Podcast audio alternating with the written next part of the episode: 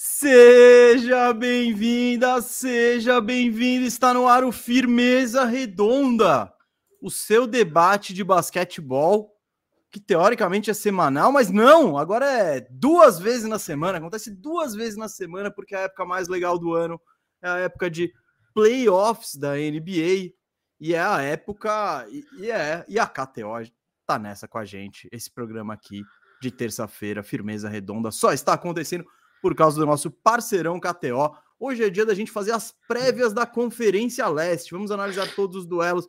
Vamos falar de play-in também. Esse episódio estará no Spotify. Amanhã tem faxina firmeza do Oklahoma City Thunder. E eu já tô dando todos os recados agora para a galera do Spotify ficar feliz e porque temos muita coisa a falar. Eu sou Gustavo Mesa e ele está aqui comigo, Rafael Cardone, o Firu, antes da hora. Toma essa, mundo. Fala,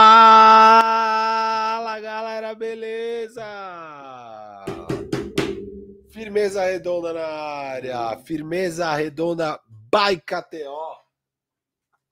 Aqui, nosso parceirão. KTO, vou até ficar aqui, ó. Vou ficar bonitão de KTO aqui, ó. Firmeza redonda by KTO. Não enquadrou meu, meu, meu copo maneiro, mas aqui, eu tô aqui, ó. Tá enquadrado, tá enquadrado. Tá enquadrado meu copo maneiro. KTO, o melhor, o site com as melhores odds esportivas e não esportivas.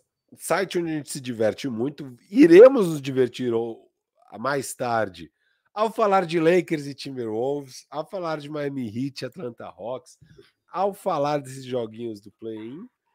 E obrigado, KTO, por fortalecer nossa parceria e permitir que a gente faça esse programa aqui de terça, que vai ser durante todos os playoffs, tá, galera? Então, todos os playoffs vai ter o nosso do, direto do estúdio de quinta-feira, de sempre, onde a gente faz o quadro da Braba da KTO e a gente faz a nossa análise, bababá.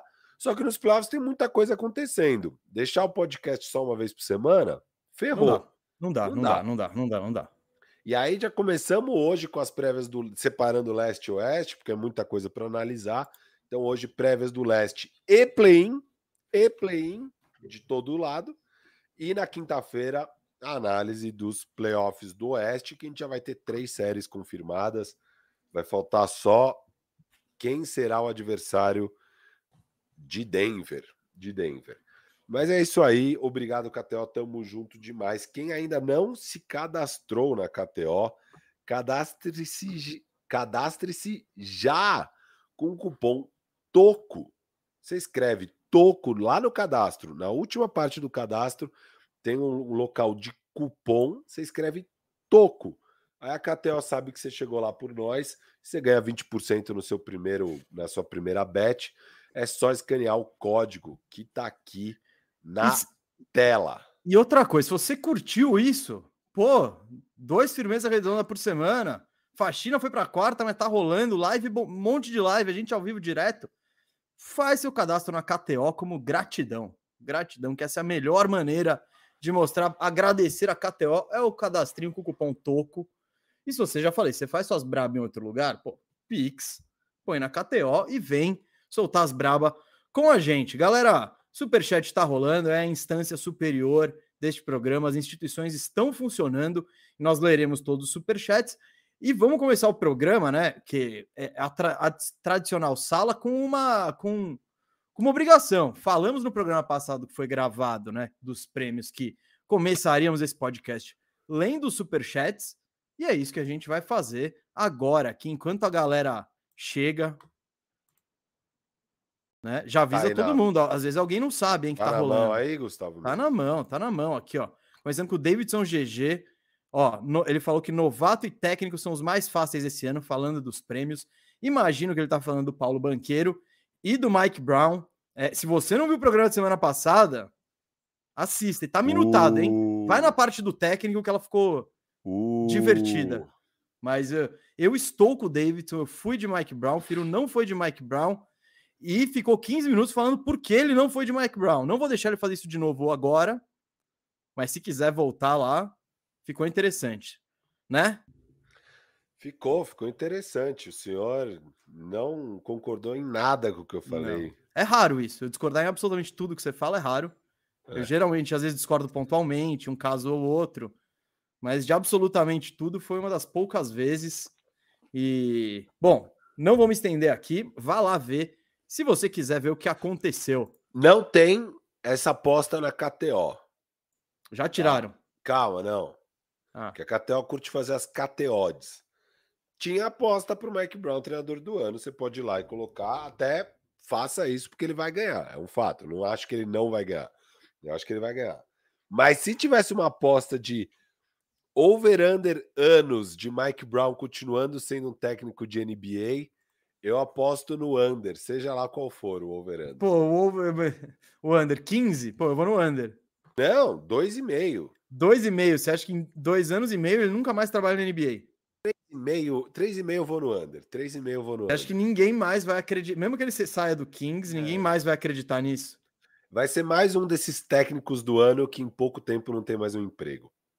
Boa. Tá aí, hein? Tá aí, KTO. Se, se o Rodrigo estiver ouvindo, fica aí a recomendação para tirar um troco do Firu. E meu, no caso também, é como acontece costumeiramente. Uh, valeu, Davidson, pela contribuição. Li Alves só mandou um boa live aí, Miru e Feza. É, é, um, é um universo paralelo. É um universo paralelo. Grande Li, valeu pela contribuição. Tiago Jazz mandou aqui, ó. O que vocês acham que acontece nos jogos do Oeste na reta final?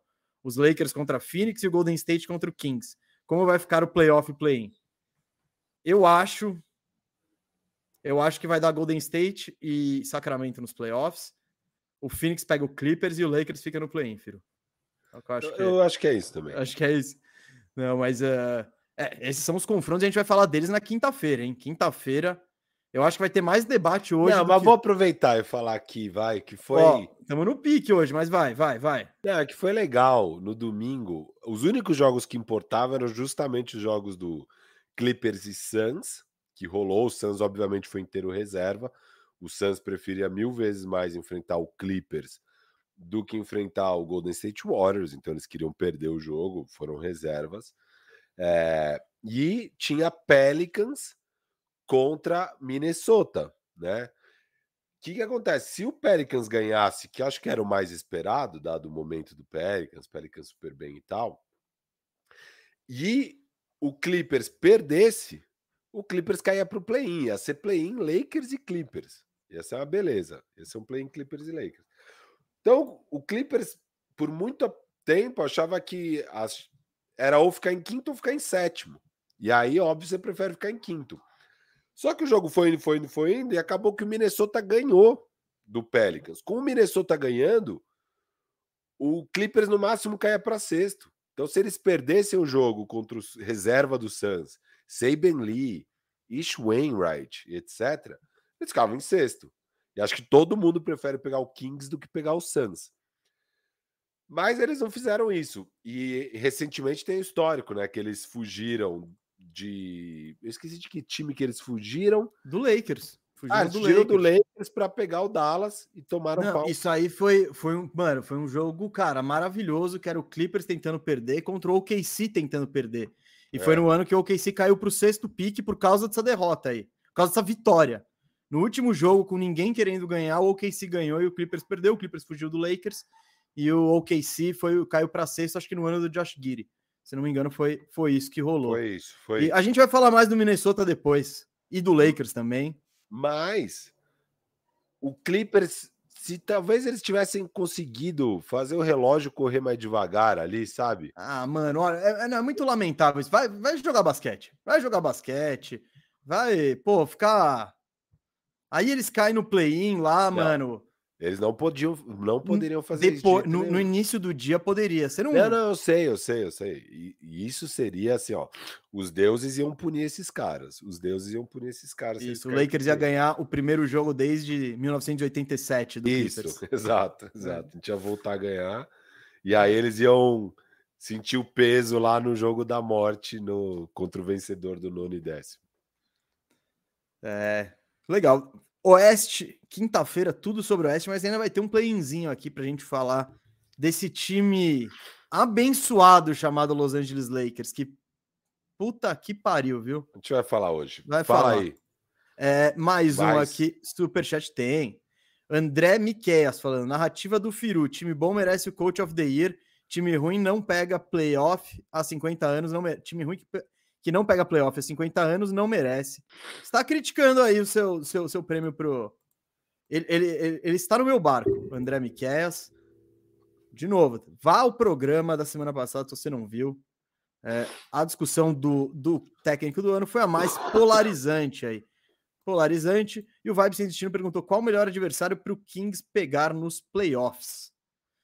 Não era o atual campeão. Não, era, Não era o Minnesota. Era. era. o Minnesota ou o Pelicasso, vai. Pelicasso, acho que dava para pegar o Pelicasso e esse era o melhor. Esse é. era o melhor. Então, não Mas rolou. Pegar o atual campeão não era o melhor, apesar Com a é volta meio... do gato? É, apesar que é meio fogo contra fogo, né? Dois é. times que jogam muito parecido. Só que o Warriors tem defesa. A gente vai falar disso na quinta-feira. Quinta-feira, quinta-feira, vamos falar bastante disso. Porque vai ser, vai ser uma série muito legal. Eu já tô na pilha para essa série aí. Kingaço e Golden State Warriors. Foram os, os superchats de, de, da semana então, passada. Então vou por agora. Isso, Jefferson tem um Talha de hoje. Pietra. Isso. Jefferson Talha Pietra mandou aqui. Quero saber qual foi o Uno de firma que capotou, pois DeMarcus Cousins vai jogar em Porto Rico e DeAndre Jordan joga na NBA. Hashtag MVP merece um não. É, tá no barco. Cara, ah, você viu que, que, o Bug mandou umas entrevistas agora recente de novo, né? Falando: oh, eu hoje seria o terceiro melhor pivô da ah. NBA. Tipo, então, por causa de entrevistas como essa, ele não tá na NBA e o DeAndre Jordan tá. Os caras falam: Exato. DeAndre, você quer jogar oito minutos? Quero, quero. Eu entro lá, eu pego o rebote. Dentro, você não vai jogar hoje. Beleza, velho. Tô, tô, tô de boa tocando meu pandeiro. achar que ele ainda é o terceiro melhor pivô. É. É... Se ele falasse, pô, hoje eu consigo jogar 15 minutos bem Isso. num time de playoff, talvez. 10 minutinhos ali que vocês vão curtir. Isso, vou estar no shape, mas não é. O, o Cousins, o maior problema do Cousins sempre foi a cabeça, a personalidade, enfim. Não, é, e maior, lesões. Isso, o maior problema do Cousins foram as lesões, mas hum, é mas, isso. Agora, ele podia ter entendido que ele já não é o jogador que um dia ele foi, sabe? Porque é. Se ele fosse o jogador que um dia ele foi, ele com certeza estaria na NBA. É uma vibe meio meio Enes Kanter, de não aceitar, sabe? Eu não, não sei porque eu imaginava esse exemplo. É, mas é, não, eu tô de acordo. Pivô que, tipo, não aceitou que, cara, você não é bom pra NBA mais, infelizmente. Tipo, o Bug eu amava, diferente não, do Cousins. O, não, e o Bug era muito bom. Não, não. Não. O Cousins hoje, ele poderia ser bom o suficiente para NBA. Ele deve ter basquete O Canter não tem. O Canter não, não, tem. tem. Não tipo, tem. São casos Sim. diferentes. São é, é uma negação diferente. Dois caras que estão em negação. Sim, sim, sim, sim, sim. Pode, o bug não pode mais pelo físico, pelas lesões. Isso, isso. E o, o Canter é porque o basquete, basquete. mudou. É, isso, não. o Canter é pelo basquete.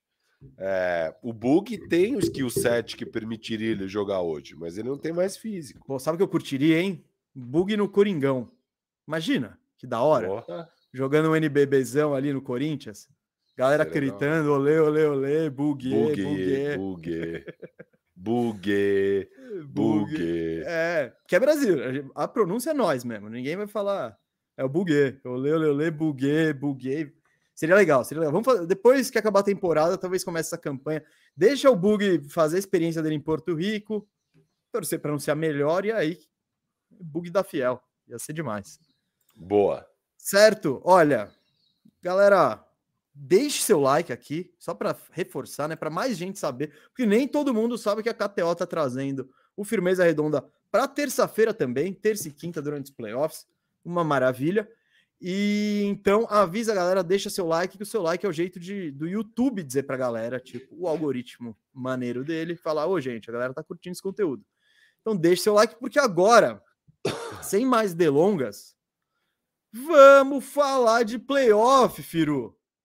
Yes! Chegou. Ó, eu, vou te, eu vou te dizer, eu acho que nos últimos três ou quatro, desde o último podcast que a gente fez, eu não vi um jogo de NBA. Eu falei, chega, chega. Eu, eu, os caras não querem jogar, eu também não quero ver. Eu vou. Eu peguei, tipo, um minutinho ou outro de alguma coisa. Que eu queria esse momento. Eu tava na pilha para hoje. Hoje assistirei todos os minutos de basquete que, que tiverem, porque começa o play-in E o play-in ali é a classificatória para os playoffs. Vamos falar do play-in depois, porque tem as ramificações, etc e tal. Agora, Firu, vamos começar falando da série que teoricamente é a mais equilibrada aí do leste?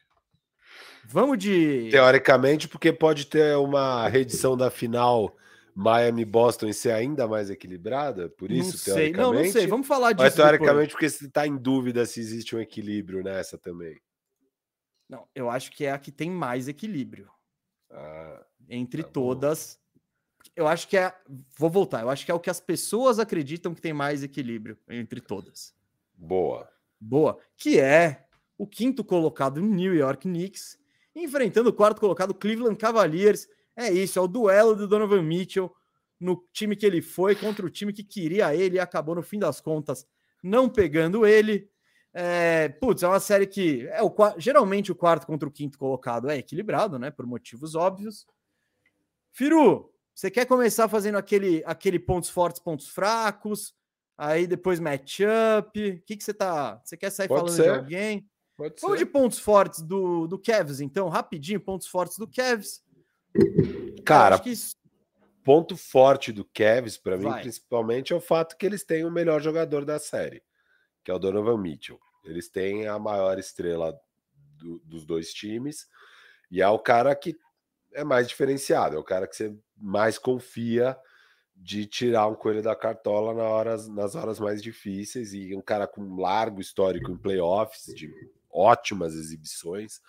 É, eu acho que esse é o maior ponto forte do Cavs, assim, é, é ter o Donovan Mitchell. É, eu que, acho que você pensa... Que, por sinal, o Knicks poderia ter e não tem e tal. Né? Eu defendi que tivesse e falei que, que eles vacilaram em não ter, mas... É muito legal que eles estão se enfrentando. Muito, muito, muito, muito. É um... É o duelo do também no, no, no, macro ali, no quem tá certo na parada. Tipo, o Knicks acertou ou não.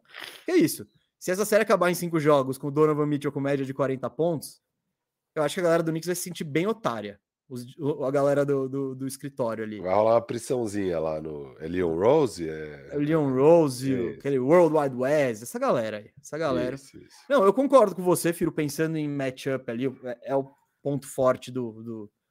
De fato. Acho que se qualquer pessoa fosse escolher um jogador de qualquer um dos times, seria o Donovan Mitchell, né? Ele é o cara com mais talento aí. E também nessa série o cara que mais se provou em playoff, tal, tem o mais histórico de grandes atuações. Pensando no Kevs como time, cara, eu acho que é, é, ele é um, os pontos fortes dele são muito claros, né? É um a, a defesa é animal, principalmente porque tem um pivô pivô que protege o aro, pega rebote, faz o trabalho sujo que é o Jared Allen, e o Evan Mobley que é um defensor, pô, muito especial, com toda a versatilidade dele. É um cara que poderia jogar de pivô, mas também pode jogar na posição 4, pode marcar gente fora, é um cara bom de cobertura, enfim. Esse é um dos pontos fortes do, do, do Cavs, é esse essa potência no, no, no rebote, essa potência perto do aro, tal, a dificuldade para os adversários fazerem cestas fáceis. E no lado e no ataque é ter, por mais que nem sempre, né, um tire o melhor do outro, mas você ter um backcourt com o poder ofensivo do Mitchell e do Spider. É, Mitchell e Garland. É, Mitchell e Garland, desculpa. Mitchell e Spider, no caso, são a mesma pessoa. O Mitchell e Garland, pô, é, poucos times, se algum, tem esse, esse poder todo ofensivo no backcourt. O Garland é um armador que eu gosto muito, que pô, tem um poder de, de distribuição que me agrada demais. É um cara que arremessa bem, pode criar o próprio arremesso, pode jogar sem a bola. E o Spider é o cestinha que quase todo time da NBA procura, né? Um cara na posição 2 que pff, explosivo pra caramba, finaliza perto do aro, é, arremessa de três. Quando ele tá pegando fogo, o cobertor fica muito curto, né? Então, esses são os pontos fortes da equipe. É, não, não, sei se já quer que fale, quer que mande o fraco também? Manda Cara, o fraco eu acho que é falta de. São dois, né? A posição 3, então é quem vai marcar o. Quem, principalmente, quem vai marcar um Tatum? Quem vai marcar um Jimmy Butler? Quem vai marcar esses, esses alas com tamanho que são grandes cestinhas? Não é o. Não, não é o, nem o Mitchell nem o Garland, né? Eles não, não vão parar, não, é, não vai ser o trampo deles. O Mobley, talvez. É, não sei se também é a estratégia que você quer, botar o Mobley nesses caras, mas eu acho que em certos momentos a gente vai ver. E aí, depois, na posição 3, é um festival de de coringa, né? Você vai, você vai tentar entre Cedi Osman, Caris Lavert, o Isaac Okoro. Pô, você vai tentar que algum deles contribua o suficiente para não virar uma, o Lamar Stevens, para não virar uma debilidade em quadra e o time, tipo, falar: não, beleza, finaliza você, né?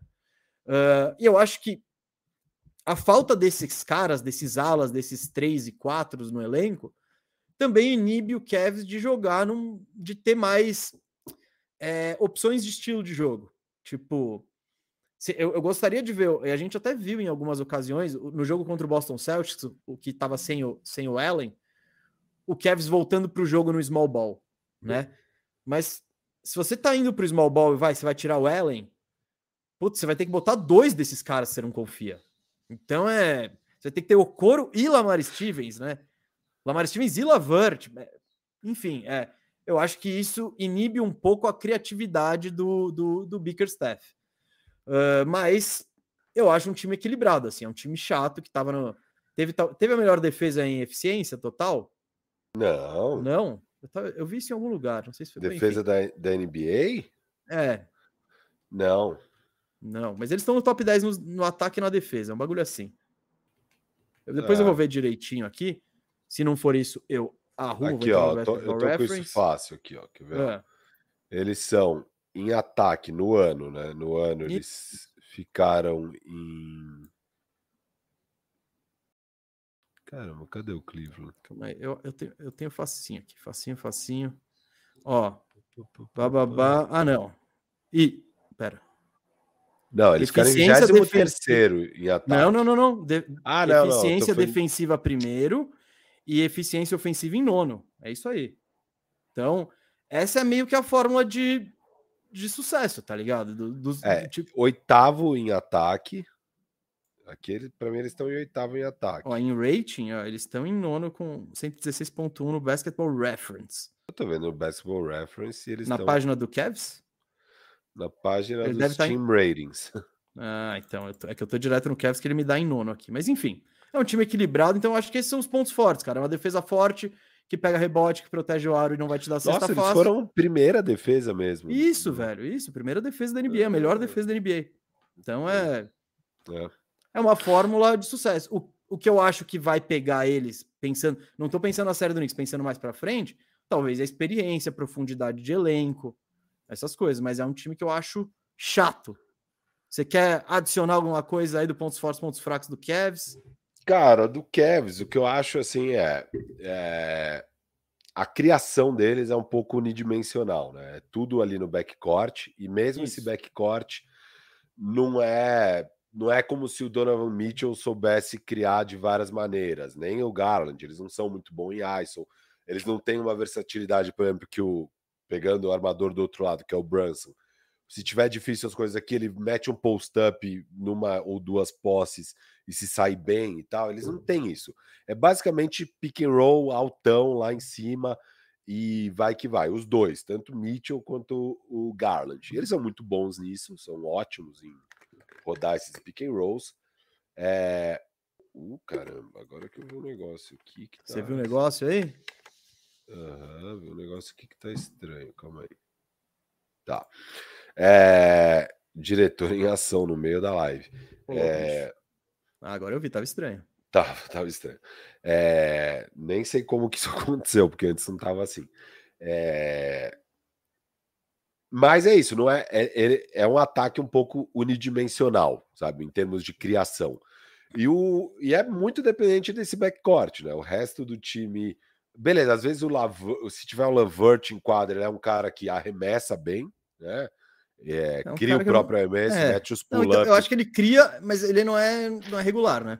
Não, o, o, o, ele até é regular, é regular em aproveitamento, só que o que é irregular é a, a, a, tomada de decisão dele, né? A tomada de decisão dele tem muitas vezes que ele vai arremessar e você vai ficar puto, que você fala, para que diabo você arremessou essa bola, né?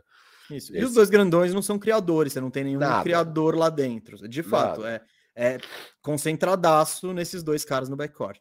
Isso, e o elenco também não dá muita opção, igual você falou para o Bickerstaff, de fazer outras coisas. Não tem muito o que fazer lá.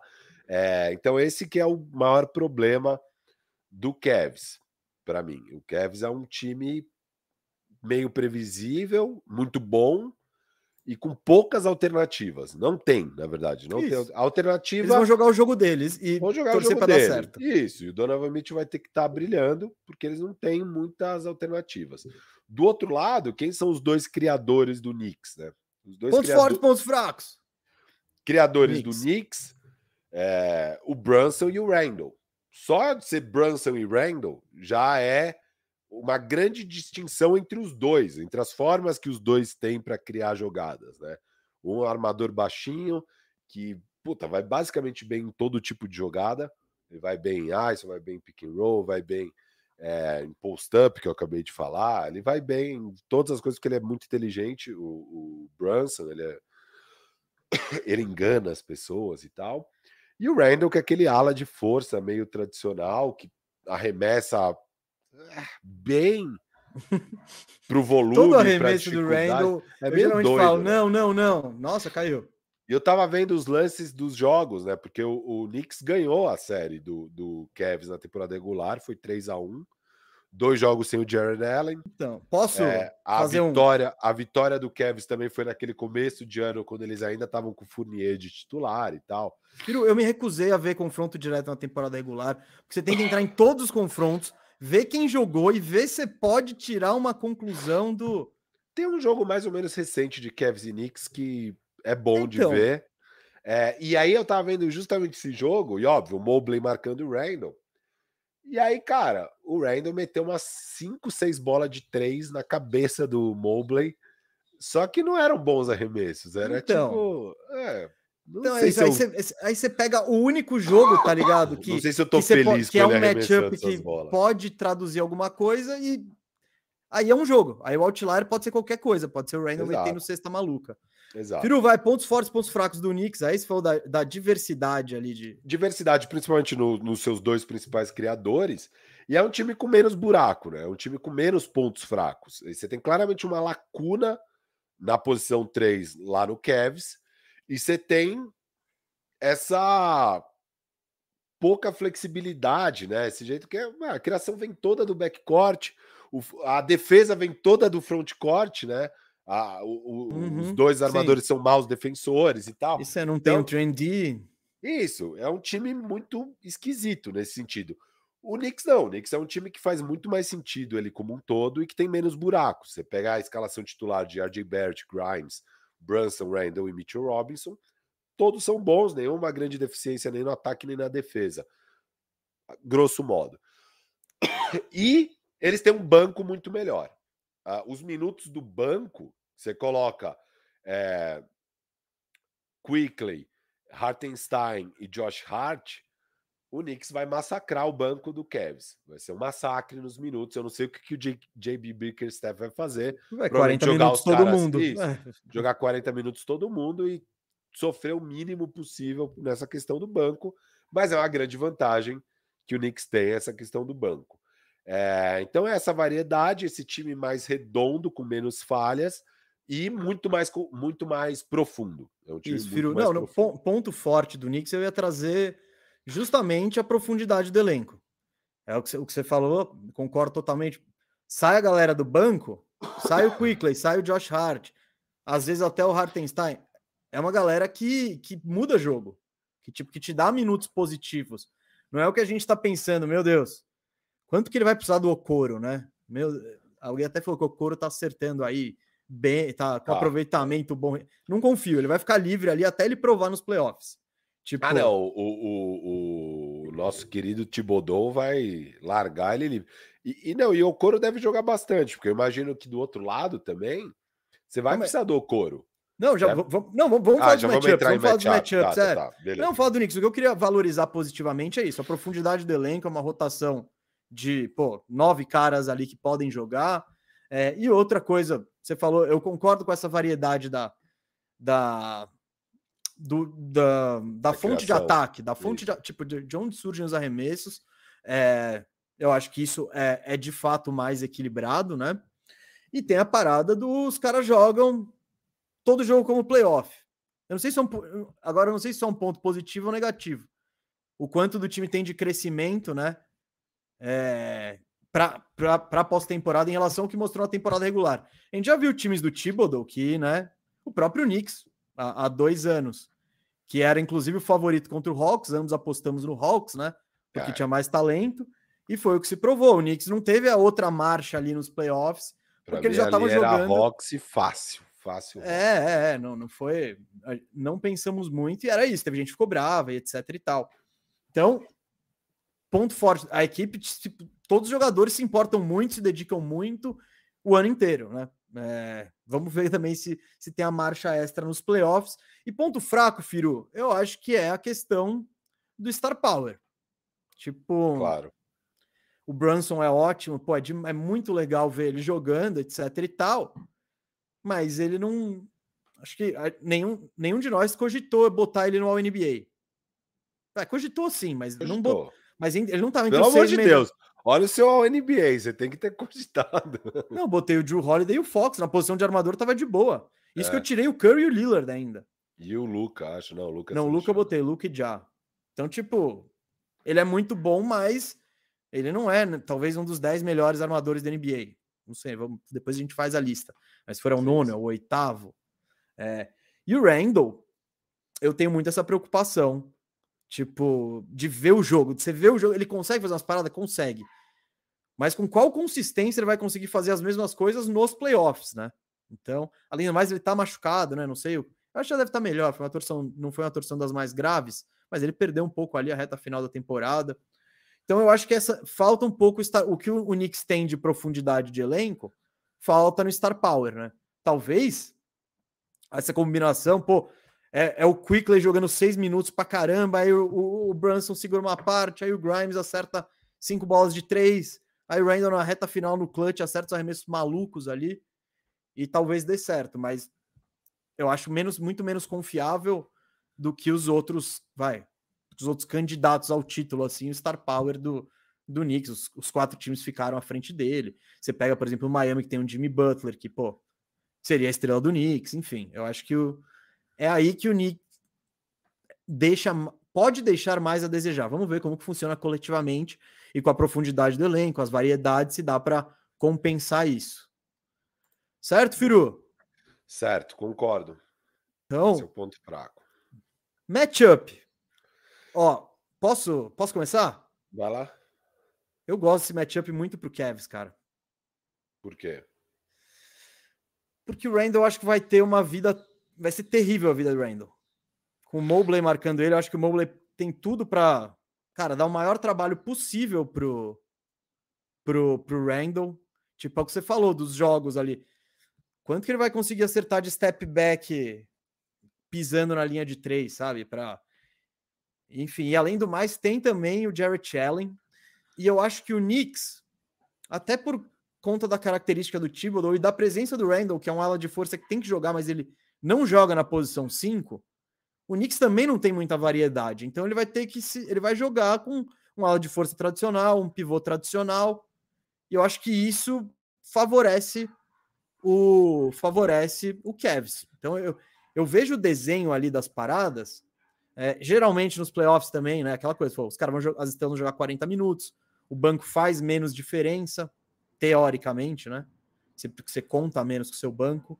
Então, analisando o matchup assim, eu, eu gosto a favor do, do Kev, sim. É, o que eu acho desse matchup é o seguinte. O... Bom, eu imagino o Okoro titularzaço, assim, na ala, é, jogando trinta e tantos minutos. Por quê? Porque eu não acho que o Bickerstaff vai ser doido de deixar Garland ou Spider marcando o Brunson. Eles vão precisar do Okoro sendo esse cara para marcar ponto de ataque e marcar o Brunson na partida. É... E aí, Garland deve pegar o Quentin Grimes e o Spider pegar o mais fácil ali do ataque do coisa, que é o RJ Barrett, por incrível que pareça. É, Mobley, óbvio, vai pegar o Julius Randle e Jared Allen, obviamente, o Mitchell Robinson e tal. Mobley, de fato, eu acho que isso pode ser muito uma questão. Ele dá muito trabalho para o Jared Allen. Quanto o Coro vai conseguir fazer um trabalho bom no Brunson, vamos ver, mas os números indicam um bom cenário aí para o Cavs. Eu acho que ele é um cara que consegue de fato dar bastante trabalho para o Brunson. Nesse sentido, para o ataque do Cavs, vira meio um, um, fator X o RJ Barrett conseguir explorar o Spider bastante. Né? E óbvio, quanto eles vão conseguir chamar umas trocas, porque o Brunson vai ter que tentar caçar o Spider e o Garland. Beleza, o Coro vai estar tá nele, roda pick and roll e tenta, tenta essas trocas para partir para cima de Spider e para cima de Garland. É, mas eu acho que o RJ Barrett aqui vai ter um papel bem forte. E ele é um cara, né, que é 880 total. Assim, tem jogo que tá caindo a bola dele, tem jogo que ele tá agressivo, e tem jogo que não cai nada e que ele some e que não faz coisa nenhuma. Então, acho que ele é um fator X aqui para esse ataque do, do, do Knicks. Do outro lado, óbvio, por, pelo fato do Okoro estar tá em quadra, isso ajuda o Knicks, que daí você some o Brunson em cima dele também. Então é Brunson e Okoro dos dois lados da quadra. Você coloca o Brunson marcando o Okoro, que você meio que larga ele lá. E aí o Grimes deve ser o marcador do Spider, o melhor marcador aqui nesse ponto de ataque e tal do, do Knicks. E o RJ Barrett, que eu acho um defensor ok, poderia ser melhor, a gente esperava um pouco mais, mais evolução dele. Acho que ele não evoluiu, mas ele já mostrou se bem algumas vezes em jogos importantes, pegando o Garland. E aí, Randall pegando Mobley, Mitchell Robinson pegando Jared Allen, acho que tá ok, sabe? Não acho que eles vão sofrer nessa parte. Então, também, assim. Eu acho que tá bem desenhado esses matchups, sabe? Eu acho que vai ser interessante. Grimes, quanto a gente confia no Grimes para tentar algumas não, tem, paradas. Não, eu acho que vai, vai ter o, o Quickly vai ter um papel. Eu acho que tem uns. Sim, é, tem eu, Josh eu não... Hart. É, o Josh então... Hart é um cara que pode explorar muito essa lacuna da ala. Eu não sei o quanto o Josh Hart vai jogar, quanto que os caras vão conseguir jogar, mas ele é um ala de fato, aquele ala conector que faz as pequenas coisas e tal, e que não tem isso do outro lado. E ele é um cara que não tem menor dificuldade de partir para sexta, arremessa bem, ele tem arremessado super bem também, Sport Up e tal, Josh Hart. O Josh Hart pode ser um cara que faz muita diferença aí para esse ataque do Knicks contra essa defesa do Cavs. Eu não sei, a questão Okoro eu tenho minhas dúvidas, porque é a bola, eu acho que o que vai manter ele em quadro é a bola de três, porque se ele não, se ele ficar todo, se fizerem a marcação Westbrook nele, que vão vai, fazer. Vão fazer. E se ele não, não acertar nada, se ele tipo na primeira ele já dá um airball, na segunda ele dá uma eu acho que ele não fica em quadro. E aí, o que eu, o que eu acredito do, do Cavs, talvez não seja tanto.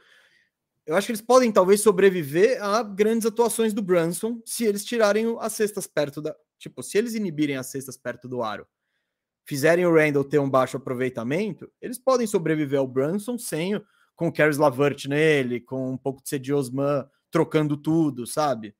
Eu não eu acho que ainda assim eles podem sobreviver. Eu acho que é mais o. E o Brunson, teórico, bom, a gente tá com. O Brunson ele tem um matchup fácil, mais fácil, né?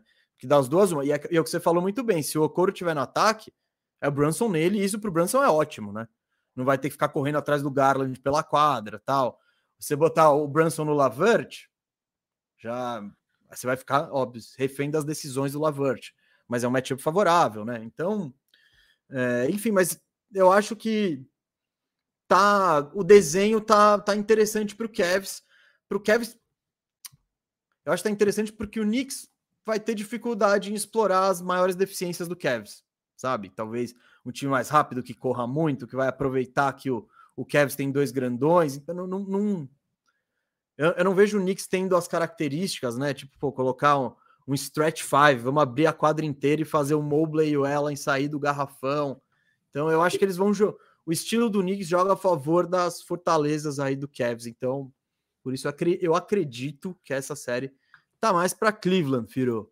Mais alguma coisa ou vamos de palpite? Porque a gente não vai, a gente não vai ficar no muro, vamos não. De palpite, viu? vamos de palpite, vamos de palpite. Você tem aí na KTO como é que tá? Eu posso abrir, deve ter. Eu tenho, eu fiz o meu Google Docs aqui. Ah, é que você deve ter entrado. Eu fiz uma brabinha. Ah, eu, eu tô entrando aqui, eu tô entrando. Não, agora eu tô entrando também. Tá, que eu ia pôr na tela. Então põe, entra, põe na tela, vai. Isso, isso. Isso. Me derruba aqui. Então, enquanto você põe na tela, vai falando seu palpite aí, Firu. Fala o seu primeiro, calma aí. Meu primeiro? Tá bom. É, hum... 4x2, Kevs. Calma vai. aí.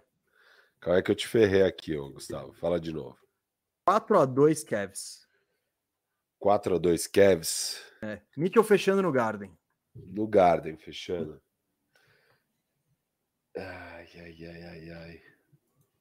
Eu tava mais pro 4x1 do que pro 4x3. Não, eu, tá, eu tô. Eu tô, eu tô quase indo de Knicks, cara. Vai quase de Knicks. de Knicks. Vai de Knicks. É. é. que eu acho que faz muita diferença ter o Donovan Mitchell, cara. E eu não, não sou um cara que confio particularmente no Julius Randle e tal. Mas eu também.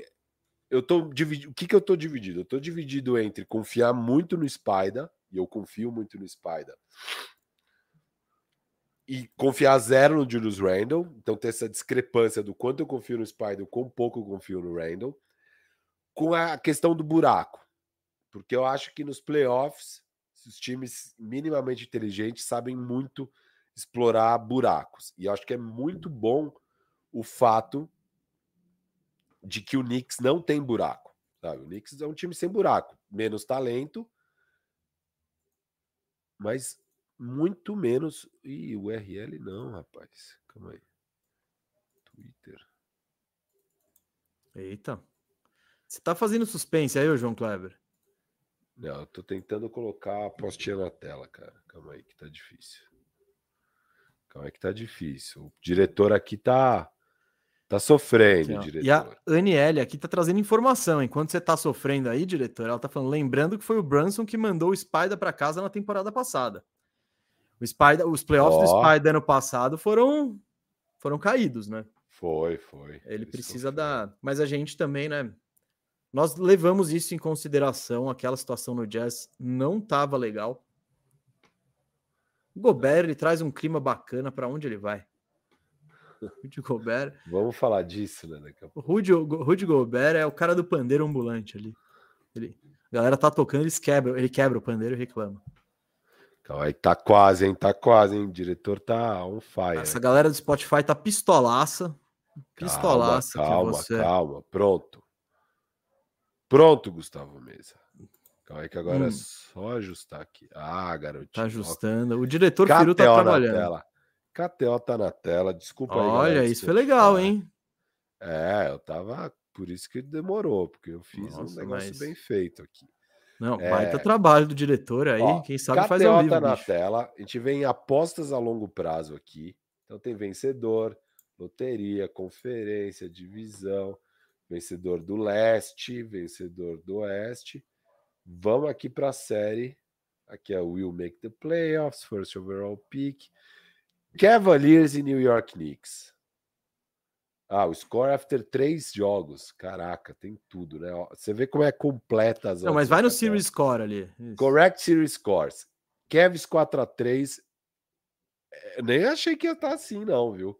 Eu achei, a, a galera tá. A mais provável, mas a segunda mais provável 4 a 1 depois o 4 a 2 e depois o 4 a 2 pro Knicks. Eu tô entre 4 a 2 pro Knicks ou 4 a 3 pro Cavs. Tá? Eu acho que jogo 7. Ó, já que você tá aí, se você quiser deixar doisão no meu, no meu palpite, fica à vontade. Eu apostei, sabe no que aqui, mesa? Hum. Eu apostei em Series Handicap. Só que na época não tava esse Knicks 1,5 a 1,66. Tava outra coisa. Eu vou caçar aqui o que, que eu fiz, ó. Minhas apostas. É que a, isso aí é, é a diferença da série, diferença de jogos da série. Eu coloquei over 5,5. Firu! Aqui, ó, 1,5. 1,5. Apostei no Knicks com um jogo e meio de handicap a 1,66. Agora tá um pouquinho pior essa aposta. Tá um pouquinho pior. Eu coloquei que a série vai mais de cinco jogos. Que o senhor concorda, então? Certo? Não, não estou convicto. É não está convicto. Para mim tem mais chance de 5 do que de 7. Tá. Essas seriam as minhas apostas de Knicks. Eu não estou confortável em apostar em nenhum dos dois passando. Ah, eu vou de Knicks em 6? Não, eu vou de Cavs, cara. Ah, você é muito bundão. Tá todo mundo querendo se fosse de Knicks. Você é, é muito bunda mole. É, você tá querendo não. Você tá jogando safe ali. Você tá jogando safe. Indo no, no palpite É aquele tipo, se o Knicks passar, Vamos, você fala. Eu vou, eu vou, "Ah, eu não, não, então eu vou disse." de Knicks. Eu vou de Knicks aqui, ó. Knicks 4x2. 4 a 2 fecha no Garden. O Brunson sai mostrando o dedo e tudo mais pro Mitchell. Fala, eu sou o cara. É isso? Isso. Boa. Deixa dois em cada um desses aí, no 4 a 2 para cada lado. Aqui, ó. É melhor já colocar em seis jogos, que daí dá. É o meu ou o seu. Vai acabar no sexto jogo, ó. Bom, deve ser Pagando 3 e equivalente. 15. 3 e 15? Não, acho É, que é melhor. É melhor. Melhor, exato. Acaba no jogo 6, ó. Acaba no jogo 6. Seja minha, seja sua. Vou anotar, você foi num 2 a 4 Eu fui. Eu vou de 2 a Knicks. 4 E eu fui no 4 a 2 Cavs aí. E essa é Ah, uma série, ó, que eu tô indo de Knicks, e obviamente eu vejo o cenário onde o Cavs leva, mas eu acho que tem um bom, boas chances do Knicks também ganhar. Eu não acho que é uma barbada. Eu acho que é de fato uma série muito disputada. E vamos ver o que, que dessas coisas ganham. Né? É, eu acho que o fator estrela tá a favor do Cavs e o fator elenco e time a favor aqui do Knicks. Boa. Tá aí, análise. Primeira análise. Ah, o clima de playoff é maravilhoso. Vamos pro superchat, então, que eu acho que tem muito superchat sobre, sobre essa série, né? Sobre. Eu vou atualizar aqui os supers. Aqui eu ponho na tela, Gustavo mesmo. Já- olha que beleza, hein? O Marco Antônio de Paula falou: qual a estratégia. Bom, essa aqui a gente lê daqui a pouco quando a gente for falar. O Vibe Sem Destino mandou aqui uma bela de uma contribuição falando: amigos, respondam quando puderem para não fugir do assunto. Em percentuais, quais as chances do Pelicans e OKC contra o Wolves para a última vaga? Supondo que o Lakers ganha hoje. Wolves versus OKC ou Wolves versus New Orleans? Eu acho que são boas e estat- historicamente eu tava vendo. O sétimo sempre ganhou do oitavo até hoje, todas as vezes. Todas as vezes o sétimo ganhou do oitavo. Acho que teve talvez uma vez que não aconteceu isso, mas é sempre o sétimo ganha do oitavo. E quem passa entre nono e décimo costuma ganhar do oitavo. Teve uma vez só que não foi isso. Uma vez só. Olha a informação. E ó, o que eu acho, acho que qualquer time tem alguma chance de ganhar do Minnesota do jeito que tá a situação. A gente vai falar mais depois da zona que tá o Minnesota Timberwolves. Mas eu acho que é um jogo, meu, um jogo pode acontecer absolutamente qualquer coisa. Com, com times que, pô, são o nono, o oitavo, significa que esses times não são tão confiáveis assim, né? Então, eu acho que dá para acontecer qualquer coisa. E o Minnesota perdeu muita coisa, né? Então, a gente vai falar depois, vai falar depois no capítulo como o Los Angeles Lakers tem sorte nessa vida. Ó, alguém perguntou se a gente já falou de play-in hoje. Não. Finalzinho, finalzinho. Hoje.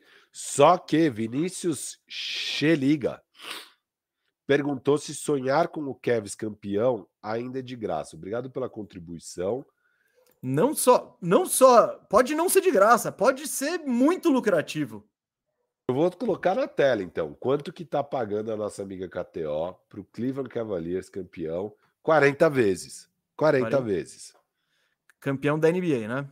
Da Agora NBA. tá. Então, se achar que eles vão ser campeões, tem aqui essa apostinha Legal. maravilhosa pagando 40 vezes. Você botou cincão, se, o Cavs for campeão, já faz o churras com cinco reais. Cinco reais vai virar um churrasco do título do Cavs. Exato. Ou a pizzada, ou o que quer que seja aí. Se você não curte carne, porventura, mas dá para comemorar e o legal. Knicks paga mais ainda, hein, mesa? Paga 100 vezes. Olha, Nossa. mas o Cavs é mais favorito que o Kingaço. Ah, é, doideira.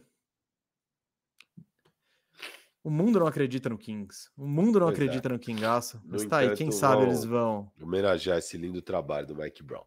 É, Gustavo Mesa, Hum. próxima, próximo duelo. Próximo duelo, próximo duelo. É um duelo, Firo? Terceiro colocado Philadelphia 76ers contra o sexto colocado Brooklyn Nets? Você acha que é um duelo? Oi? Você acha que isso é um duelo de verdade ou é uma formalidade? É uma formalidade. Brooklyn Nets, desde que, desde o deadline, eles estão 12-15, é, 11 do leste, é, né, um recorde horroroso. O, o, o ataque é o 23 da liga, a defesa é a 16, é um net rating, o 11 pior net rating, eles tomam 1,5 pontos a mais por 100 posses. do que eles fazem. E eles estão 0-4 na temporada contra os Sixers. Os Sixers que é, teve o terceiro melhor recorde do leste nesse período, 19-9. É, o Sixers que tem o terceiro melhor ataque. A defesa caiu um pouco nessa reta final, mas na temporada eles são a oitava melhor defesa né, na temporada. É, enfim, acho que não, não, tem muita disputa aqui entre Sixers e Nets, não mesmo. Firu, já vamos até adiantar um pouco, né? Porque essa série, aquela coisa, o Nets era uma coisa com o Kevin Durant, com o Kyrie Irving, com toda a, aquela galera, e o Nets pós-deadline é outro time, né? Então, o que eu, eu também acho que vai dar Sixers. Eu, eu, a un, minha única curiosidade é: o Nets vai conseguir fazer alguma frente? Porque teoricamente o Nets tem coisas que poderiam dificultar a vida dos Sixers. É, o Michael Bridges, se ele for o novo Kevin Durant mesmo, né? Como talvez seja. Mas, tipo, os Sixers não tem ninguém para pegar, não só, bom, o Michael Bridges, mas alas desse, desse tipo. O Jimmy Butler, o, o Jason Tatum, sabe? Grandes cestinhas aí de perímetro. O Bridges nunca foi. Há dois meses ele não era isso, um grande cestinha de perímetro. Acho que vai ser legal como teste para ele ver, porque ele virou o número um do time, ele se firmou como, jogou como. Né, Eles colocam o PJ um. Tucker nesses caras, né? Então, eu não, eu já, eu, eu não confio muito assim, né? Então é, não, não eu sei então, é o PJ Tucker, é o Tobias, é, já começa a não ter, né? Então, Tem o Jalen agora. Né? Isso, então, tipo, teoricamente é um cenário favorável para esses grandes cestinhas aí. Você imaginar que o PJ Tucker vai jogar 40 minutos, sei lá, três rodadas ali, é é complicado. Uh, então, isso pode dar um pouco de trabalho para os Sixers. O que eu acho que eu acho que tem uns truques aí que o Nets tem o elenco para dar uns para tentar uma, umas gracinhas contra os Sixers, tipo, por exemplo, meter um time total de small ball e dobrar o Embiid de todas as bolas, é, sabe? O, trocar tudo com o Claxton mesmo. Então, eu acho que que tem algumas coisas favoráveis para o Nets nesse matchup. Só que, cara, aí a gente entra no Star Power, não sei o que. É, não tem comparação. Não tem comparação, né? Então, é, o elenco do Sixers é muito mais forte. Tem o provável MVP aí, o Embiid, né? Que tá tendo uma temporada absurda. Então, eu acho que é mais o. Essa série, na minha visão, é o quão dura vai ser a, o quão dura o Nets vai conseguir fazer a luta, sabe? Tipo, nesses aspectos aí. Então, dá para tentar uma, alguma coisa taticamente tal, de estilo, correr muito, que é algo que os Sixers, né? É, é um dos pontos fracos dos Sixers tal, mas eu acho que é mais uma questão de quantos jogos do que de quem passa. Não, sim, concordo. E assim, se for pegar matchup, né? Eles vão precisar colocar o Mikal marcando o Harden, provavelmente. E aí. É... Finney Smith Firu, pegar Firu neles, pode ser também. É, o Firu e Eles tal. têm vários caras para ir jogando. É, eles têm vários bons marcadores, né? Eles têm Isso. o Neal, o Dorian Finney-Smith e tal. É, o problema é que eles precisam de um armador em quadra, e o armador é o Dinwiddie. E aí... Cara, o Denver tá bem, velho. Ele, ele, ele no papel de armador, eu tô gostando dele. Ele tá distribuindo bem a bola. Não, tal. tô falando na defesa. Calma. Ah, tá. Aí o problema é esse Tyrese Maxi pra cima do Dinwiddie, que se o Sixers quiser explorar isso, vai ser assim uma maravilha pro Sixers. Mas não é o jogo do Sixers também. É, então eu sei. Não é, não é. Porque em tese, Claxton pode marcar bem o Embiid, esses alas podem marcar bem o Harden e tal. Mas aí é a hora que chega no Max e o negócio começa a ficar mais difícil para eles. E, e eles precisam do Dinwiddie em quadra na hora do ataque e na defesa isso aí é um problema para o Nets. Mas no fim das contas é a falta de star power mesmo, cara. Você tem um time do outro lado com três estrelas e do seu lado tem o Mikal. Hoje em e... dia, hoje em dia eu acho que a NBA inteira escolheria o Mikal antes do Maxi. Mas é pau pau. Não, são jogadores desse mais tipo na. na... Vamos, vamos listar os melhores jogadores Lógico, da série? O tá seis anos né, na NBA. Pensando no futuro, pensando em ter o cara, porque eu acho ah, que. Ah, não, não, não, jamais. Nossa, eu, eu pegaria. Não, jamais não, porque o Mikal é muito bom, mas. É, não sei. Não, e o Mikal é tudo que você quer, ainda mais agora. Sim, lógico. Ele já, ele já era tudo que você queria quando ele não fazia cesta. Agora não, que ele virou um cestinho ainda, tá doido. Não, eu sempre amei o Mikal, né? O... Não, ninguém viu isso acontecendo. Tipo, esse salto assim. Ah, não vem falar que você viu o Rafael Cardone e o Firu. Ah, sim, vi. Tá bom, tá bom. Quero a gravação falando agora. Vi, Mikal... sempre reclamei. Essa era a minha maior reclamação com o Monte Williams. Dele não tentar usar um pouco o Mikal assim. Eu falei mil vezes isso do Monte Williams. Tipo, tem que usar mais o Mikal no ataque. O Mikal é capaz de fazer muito mais coisa. O Mikal tá sendo subaproveitado. O Mikal, sei lá o que, eu sempre falei isso. Eu não sei. Eu, eu achava que o Mikal era muito uma questão de oportunidade mesmo, porque ele tava no time com o Devin Booker e Chris Paul e Aiton, e ele não tinha muita oportunidade de arremessar. Ele nesse Brooklyn Nets sem ninguém, eu achava que ele pudesse fazer 25 pontos, óbvio, não 40 todo jogo, ele teve uma sequência monstra e tal. Mas colocar uns 20 e pouco de média na NBA do jeito que a NBA é hoje. Ele tá metendo 28 com aproveitamento. Isso aí não, ninguém imaginava. 28 é demais já nessa temporada mesmo, é muito. Mas eu achava que ele tinha um potencial de 24. Não, então, o, o que eu acho legal. Ah, mas não. o 24 para Então, é, esse é aquele saltinho. Claro, claro, claro faz diferença. Mas nem então, sabia eu... que ele tava metendo 28. Por cima. É, eu acho que era um bagulho assim no, no, é, não, 28 no, tá acima. No Nets. Não, então o que Mas eu acho que pode ser legal é, pro Mikal. Eu vi o Mikal como não, mais do que só gente... aquele 3D, role player. O que a gente. Mas todo é. mundo fala, a gente viu isso em alguns momentos. Se eu não me engano, acho que no jogo 5 da série contra o Pelicans no, no ano passado. Que eu não lembro quem que não tava em quadra, que ele jogou pra caramba. Então, talvez quando o Booker. O Booker não perdeu uns jogos contra o Pelicaça no começo? Teve um bagulho assim. E aí ele jogou bem pra caramba, enfim. O que eu acho que é legal pro Nets é testar o Mikal nesse papel, nesse, nesse palco e ver como é que ele como é que ele vai.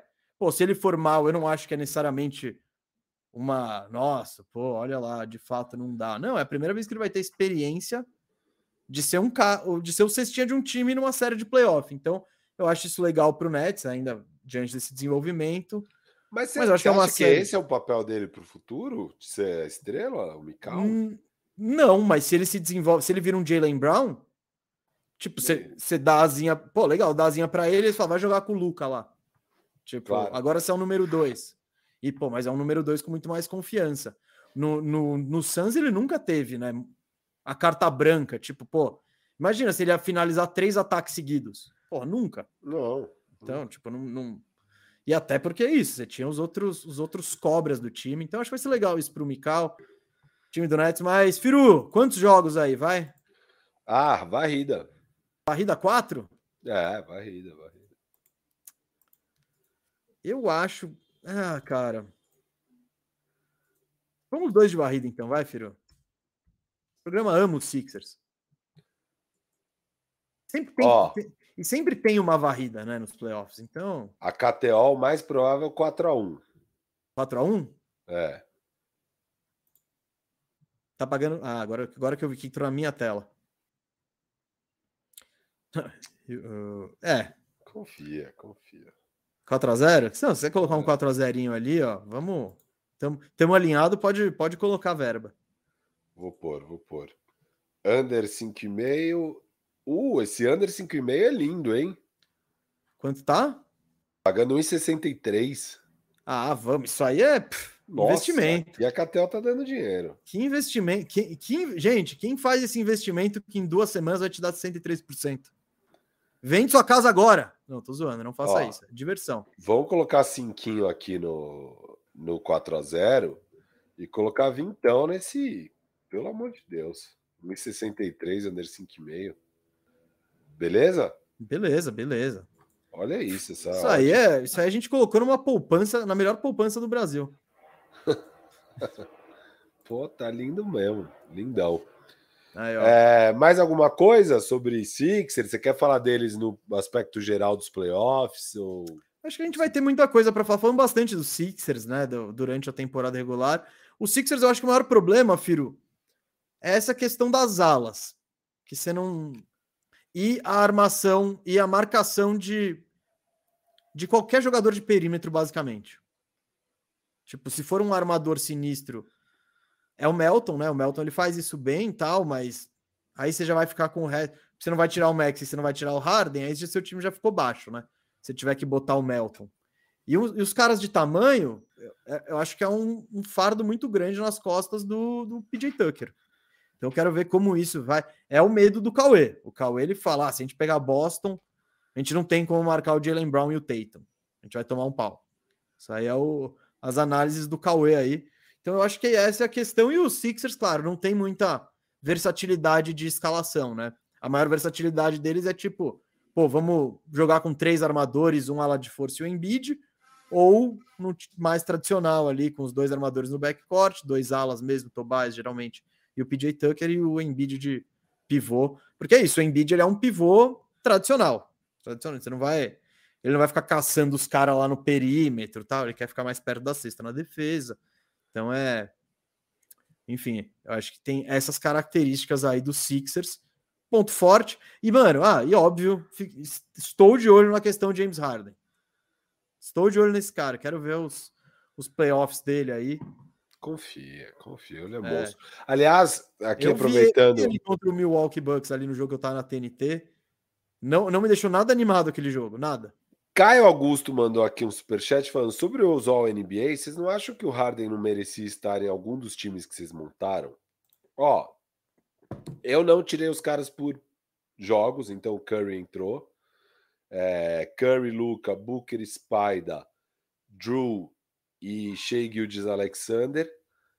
E o Harden tá meio que nesse patamar. Daria para colocar ele no lugar do Drew? Daria. O que daria mesmo era para ter colocado ele nas menções honrosas que eu não coloquei no meu.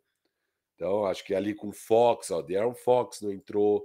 Então, acho que ele tá nesse nível aí, nesse nível geral na temporada. Óbvio, ele foi o líder em é o Garçom, né? Aliás, o Sixers está indo para a pós-temporada com o Garçom e com o Cestinha, né? O, a dupla aí de pick and roll letal, Harden e Embiid. Mas o que, que você acha, mesa? No seu aí? Não dava? passou na minha nota de corte. 58 jogos. Ah, eram 60 jogos, né? 60 jogos ele não passou. E óbvio, se tivesse a nota de corte, eu ia botar o Booker antes dele, ia botar o Curry antes dele, ia botar o Dame. Dame? Cara, coitado. O Dame merecia uma alegria nessa vida, talvez. Ele teve, cara, a temporada do Dame foi sinistra. É que foi, foi. Enfim. mas acho que ele não super bem. Não, jogou, jogou. Não, vou dizer que ele jogou mal. Ele liderou a NBA em assistências, tal, não tem. Mas é que a competição de armador é muito da pesada também. É. Então, é. a gente tava até falando do Brunson lá, tipo, porra. Eu acho que eu colocaria as Paul Brunson antes do Harden. Acho que não. É, tá ali. Sim, tá ali. Então, é, não, enfim. o Brunson entrou nas minhas menções honrosas. Menções honrosas, o Brunson o entrou Harden nas minhas não. menções honrosas. Só que o Harden, errado. O Harden ele não passou nem na nota de corte. Nem na nota de corte. Mas tô de olho no seu James Harden nos playoffs. Quero ver. Quero ver que ele nunca teve uma chance melhor de ser campeão do que essa. Boa. É... Vamos para o próximo? Vamos, quer, tem mais superchat? Tem alguns superchats, vou pegar Mas aqui. são todos temáticos?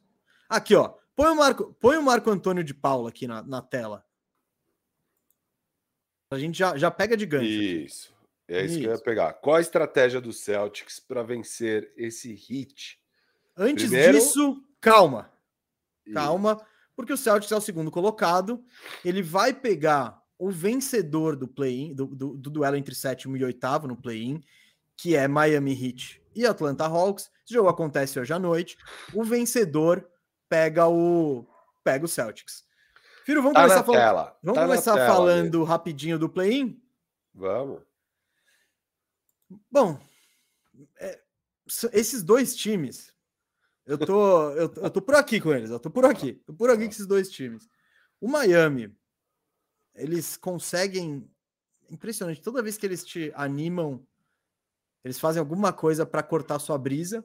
E o Atlanta Hawks é, é, a mediocridade estampada ali, né? Teve aquela sequência que eles ficaram 20 jogos, ou um jogo acima de 50%, ou 50%, um jogo abaixo de 50%. E se tem um time que é especialista em, em entregar jogo, é o Atlanta Hawks. Eles adoram uma emoção no fim do jogo. É, Esse foi o Firu, falando do duelo em si. Eu acho que o favorito é o Miami, como a KTO tá mostrando. Teve o duelo nos playoffs do ano passado, em que o Miami, cara, ele fez um trabalho no Trae Young que, tipo, tirou o Trae Young da série, não deu nem graça. E o Miami tem, para mim, o, a questão Miami é a questão playoff Jimmy Butler. Eu acredito nessa entidade. E ela tá. E a gente sabe como funciona, como a banda toca e como ele fica durante os playoffs. Nesse, nesse jogo, ele, ele é o melhor jogador em quadra. Eu confio mais no Miami como um time, sabe? Tipo, é, estruturalmente, é, de, de, tomar as decisões certas ali, mais do que o Hawks. O Hawks tem um elenco bem mais profundo, isso aí não dá nem para nem para discutir, mas é um encaixe bem esquisito a temporada inteira. Esse vou eu, vai você do DeJounte Murray, do Trae Young. Mas é aquela coisa, o Hawks pode ganhar hoje? Pode, pode. Eu, eu, vou falar que é um. Eu acho que a odd da KTO tá até interessante, porque basta um jogo, o Trae é. Young meter um monte de bola de três, o Miami ser. O Miami tem sido zero confiável em jogos zero. importantes. Perdeu, acho que pro Orlando, um jogo que era bem importante. Aí teve duas chances. O Brooklyn Nets, acabei de mostrar, o Brooklyn Nets mais perdeu do que ganhou desde o deadline. E aí, as duas vezes que enfrentou o Miami, venceu, né? O Miami.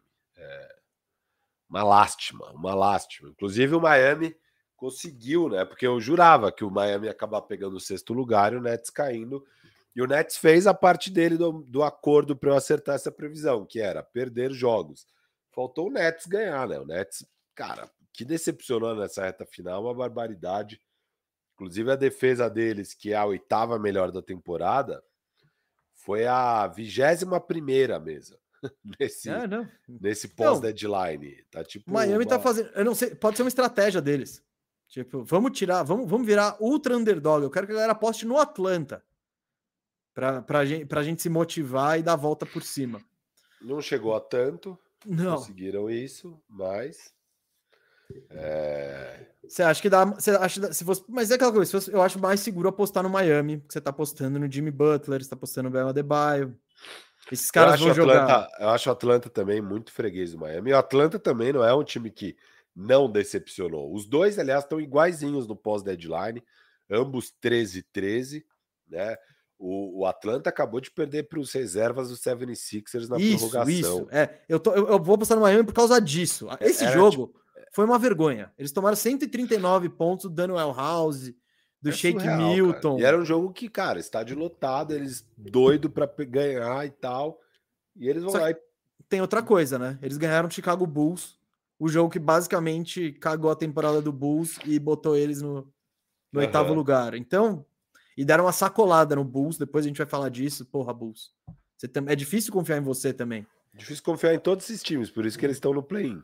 E, e, eu acho que de tudo, tu, tudo, tudo que existe no, nessa, nessa parada chamada play-in, a coisa que mais se pode confiar chama-se Jimmy Butler. É. É tipo. Mano, Jimmy Butler num jogo decisivo. Ele vai estar tá bicudo hoje, vai bater 15 lances livres, tá ligado? E a questão é o resto do Miami, mano. Tem pouca gente para confiar. Legal. O Bema Debye pode fazer 30 pontos? É difícil, mas pode. Pô, Tyler Hero. Tyler, Tyler Hero, nesse jogo, nesses playoffs, eu acho que ele tem um papel importantíssimo. Ele não pode ser o, o Tyler Hero que faz 8 pontos num jogo, 28 no outro, aí faz 12, com, chutando 3 de 15. Tipo, não, ele precisa ser um cara mais consistente, porque o time necessita disso. Ele já não é um grande defensor, então ele vai precisar compensar isso do outro lado. É, outro, é, um, é um outro cara que eu tô de olho, assim, que eu acho que pode ser um dos fatores. Pode não, para o Hit ter algum, fazer algum barulho nesses playoffs, ele precisa do Tyler Hero jogando com mais consistência. Tyler Hero, over 20,5 pontos, mesa, pagando 1,82. Você gosta? Jogando contra Trey Young, tudo bem, tem o DeJounte também, mas... É, eu acho que tá mais pro DeJounte é, marcar lógico, ele, né? Lógico. É, sei não, é, é bastante ponto, né? Não gostou, não gostou. É, e o Jimmy? fazendo 27,5 aqui. É que às vezes ele pode ter, um tipo um triple-double. 20, 12, 10. Jimmy. É. Então vamos para aquele maravilhoso pontos mais rebotes mais assistência. Você quer deixar uma graninha no Jimmy aí? Ah, eu quero que você pare de fugir da raia. Só isso. Ah, eu, tenho obrigação de deixar uma graninha em alguma coisa. Não, não tem nada. Você não. pode falar que não quer. Jimmy, mais 40. Pontos, rebotes e assistências. Pô, 20, 10, 10 é 25, 5, 10. Pode ir no over, vamos no over. Jimmy time. Over. Jimmy time. Jimmy, então, com mais de 40 estatísticas das três principais. Mais de 40. Deixar 10 nisso aqui mesmo. Na entidade.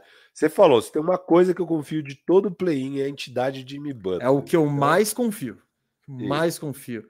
Não é a entidade Trey Young, não é a entidade DeMar DeRozan, é a entidade Jimmy Butler. Eu gosto mesmo, eu acho que é uma boa postinha aqui. É Bom, é Firu, analisamos o, o confronto ali, né, do play-in. Vamos analisar. amanhã. Calma, não, não, não. não. Ah, tá. A gente ainda tá na série de, do adversário do Boston. Boa. Que o adversário do Boston é o vencedor desse jogo. Você acha que algum desses times pode dar trabalho pro Boston? Miami pode, cara. Eu acho que o Miami pode dar eu trabalho. Eu acho que o Hawks não tem a menor chance. Não. É a menor. O a Boston menor. varre o Hawks. Varre. Ah, cinco jogos eu dou. Ah, você vai dar ah, um inclusive, inclusive, ó, eu, eu... um joguinho do Triangle fazendo assim. Isso, então eu já vou botar para você, ó. Vou botar para mim o 4 x 1 aqui nesse possível confronto. Para você 4 x 0 varrida, é isso? Num Celtics e Hawks. Eu também acho. Eu acho que o Celtics defensivamente, ele tem os marcadores para jogar no Trae Young, vai pegar o Smart, depois vai jogar o, o Derek White, ou se precisar botar um Jalen Brown nele, aí ele vai bater para dentro, vai encontrar o Time Lord, tem o Horford. Eu acho que não vai dar, não daria bom pro, pro Hawks nessa série, de, de jeito nenhum. Não daria nem um pouco. E eu concordo com você, Firu. Eu acho que pode dar uma graça ali no aquele fator, sabe do tipo, o Jimmy vai olhar para os caras do outro lado e falar, mano, eu posso com esses caras, já conheço eles. Você vê que Miami é rei disso, né? Em um ano vai lá e ganha do Bucks e meio que humilha o Bucks, sei lá Pode o quê. Daí no ano seguinte toma uma varrida do Bucks. Aí vai lá no seguinte, faz aquela puta pós-temporada, vai pra final, leva o Celtics a sete jogos, fica pela bola do Jimmy Butler, aí se enfrentam no primeiro round e toma varrida. Não, pode ser. O time do Miami é muito curto. Muito. Quem que vai. Então, o que eu acho. Por que eu acho que tá mais pro 4 a 1 do que por sete jogos ou o Miami passar? Porque, cara, a exigência em cima do Jimmy Butler vai ser monstruosa. Porque ele não só vai ter que carregar o time no ataque, etc. Como quem que vai marcar o Tatum? Quem que vai marcar o. É, é a mesma treta do ano passado. A diferença é que aquele ano deu certo e foi a sete jogos. Que o Boston jogou mal pra caralho, fez merda pra caralho. Né? Bom, eu não duvido isso acontecer de novo também. Então, mas deveria acontecer menos, porque Boston agora é melhor ainda. É Boston... É melhor, mas o, o, técnico não é o mesmo. Isso, sei. Se o Mazula tem, tem, tem alguma, algum, algum pingo de, de, de, de juízo na cabeça, quando tiver assim, rolou três ataques errados no fim do. Põe o Brogdon. Põe o Brogdon. Tipo, três ataques que alguém ficou Exato. batendo a bola por 18 segundos. Mano, dá a bola na mão do. Põe o Brogdon, tira qualquer Põe o Brogdon. Então, eles Smart, têm essa alternativa. Um então, essa alternativa é muito importante que o Boston não tinha. É o cara que fala, galera, vamos respirar um pouco ali, ó. Tatum, se mexe ali, sai de um bloqueio que eu vou te arrumar um arremesso. Então, eu acho que essa peça não tinha no ano passado. Era o Derek White, aquela irregularidade dele, pô, tem jogo que ele vai meter as tijoladas, aí o Smart nos dois minutos finais quer. Não, eu organizo aqui a parada e não organiza, então o Miami não tem nada melhor para mostrar do ano passado para esse. Tipo, nada. nada. O Bam, o Bam tá um pouco melhor no ataque. É só. Só. Tipo, Irado, Miami... e, os, e os caras estão todos piores, assim, jogando pior. Max Truz, Gabe Vincent. É... Não tem nada ali. O, não, eu não duvido tipo, chegar no jogo 1 um, e o Duncan Robinson meter sete bolas de três, tá ligado? É tipo isso o Miami tem essas paradas, mas tá, tá cada vez mais difícil de acreditar. Firu, eu vou de 4x1. Eu tô 4x1 Celtics e Heat. Ah, eu, eu gosto. Eu, eu, iria por aí também. Eu acho que o Celtics deveria. É só se eles entrarem em parafuso, o Jimmy Buckets for Não. assombroso. Minha torcida, evidentemente, Óbvio. eu vou estar torcendo pro Heat, pro Butler, pro Bam. Miami em 7. Miami em 7. É, essa é a minha torcida. com o Jimmy Butler pegando a bola final e dessa vez batendo para dentro, cavando dois lances livres e ele ganha, vira o jogo no estouro do cronômetro. Isso que eu quero. Mas eu acho que é muito difícil. Ah, é, tá muito difícil confiar no Miami. Tipo, muito. muito. O Miami, a gente falou o ano inteiro quanto o Miami ramelou de não ir atrás de reforços, de tipo. Tudo que eles trouxeram foi o Kevin Love. Que legal, Miami. Então. Não dá. Mas eu acho também. Eu acho que o Boston é um time mais profundo. O Boston é um time melhor do que no ano passado. Né? Vamos, tem, sempre, tem sempre o suposto Robert Williams, né? Como ele vai estar tá, e a importância dele e tal. Mas é, teoricamente, o, Boston também tem que tá estar tá melhor porque está mais calejado, chegou numa final de NBA que deveria ter aprendido com essas situações, né? Mas é, Firo, eu, eu tamo junto nessa, hein? Beleza, tamo junto. Tamo, tamo junto. junto nessa. Ah, o Celtics é muito forte, cara. Tem que respeitar. O time é a segunda ataque, terceira defesa da liga. Lógico, lógico. E... É que a gente viu esse time se complicar, claro, né? A claro, gente não. Claro, mas não é o normal. Aquilo lá foi anormal. O normal é eles ganharem cinco jogos desse Miami. Tipo, e beleza. Esse, Talvez não, aconteça algo anormal. Isso. isso. Esse ano acho... Talvez aconteça algo anormal de novo. Beleza. Mas o normal é eles ganharem cinco jogos. O normal é isso. É. Então, pode rolar aquele throwback do Bam na bolha. Bubble Bam. Isso. Bubble... é por isso que a gente torce para o Miami ganhar do Atlanta. Porque a gente fica na expectativa de ter uma série legal, porque é possível. Possível é. Isso, isso. É, Pô, primeiro jogo o, em Boston, o Jimmy. Butler destrói, já, a série já tá 0-1, sabe? Meu, Atlanta é impossível. Atlanta é. não tem série. A gente vai Eu ficar não... tipo, ah, não vou nem ver direito. Óbvio, você vai, vai passar na ESPN é. 8 La 8. É, La 8. É o que os caras falaram. Esse era o lugar. Em algum podcast eu vi até o pessoal debatendo. Pô, mas quem que eles vão passar nisso agora que não tem Indiana Pacers nos playoffs, né? Esse é o, é, é, o jogo do sábado às quatro da tarde lá. Ah, tá aquele às três. Eu vi, acho que foi no do Zac Lowe que eles estavam falando. É, pode ser.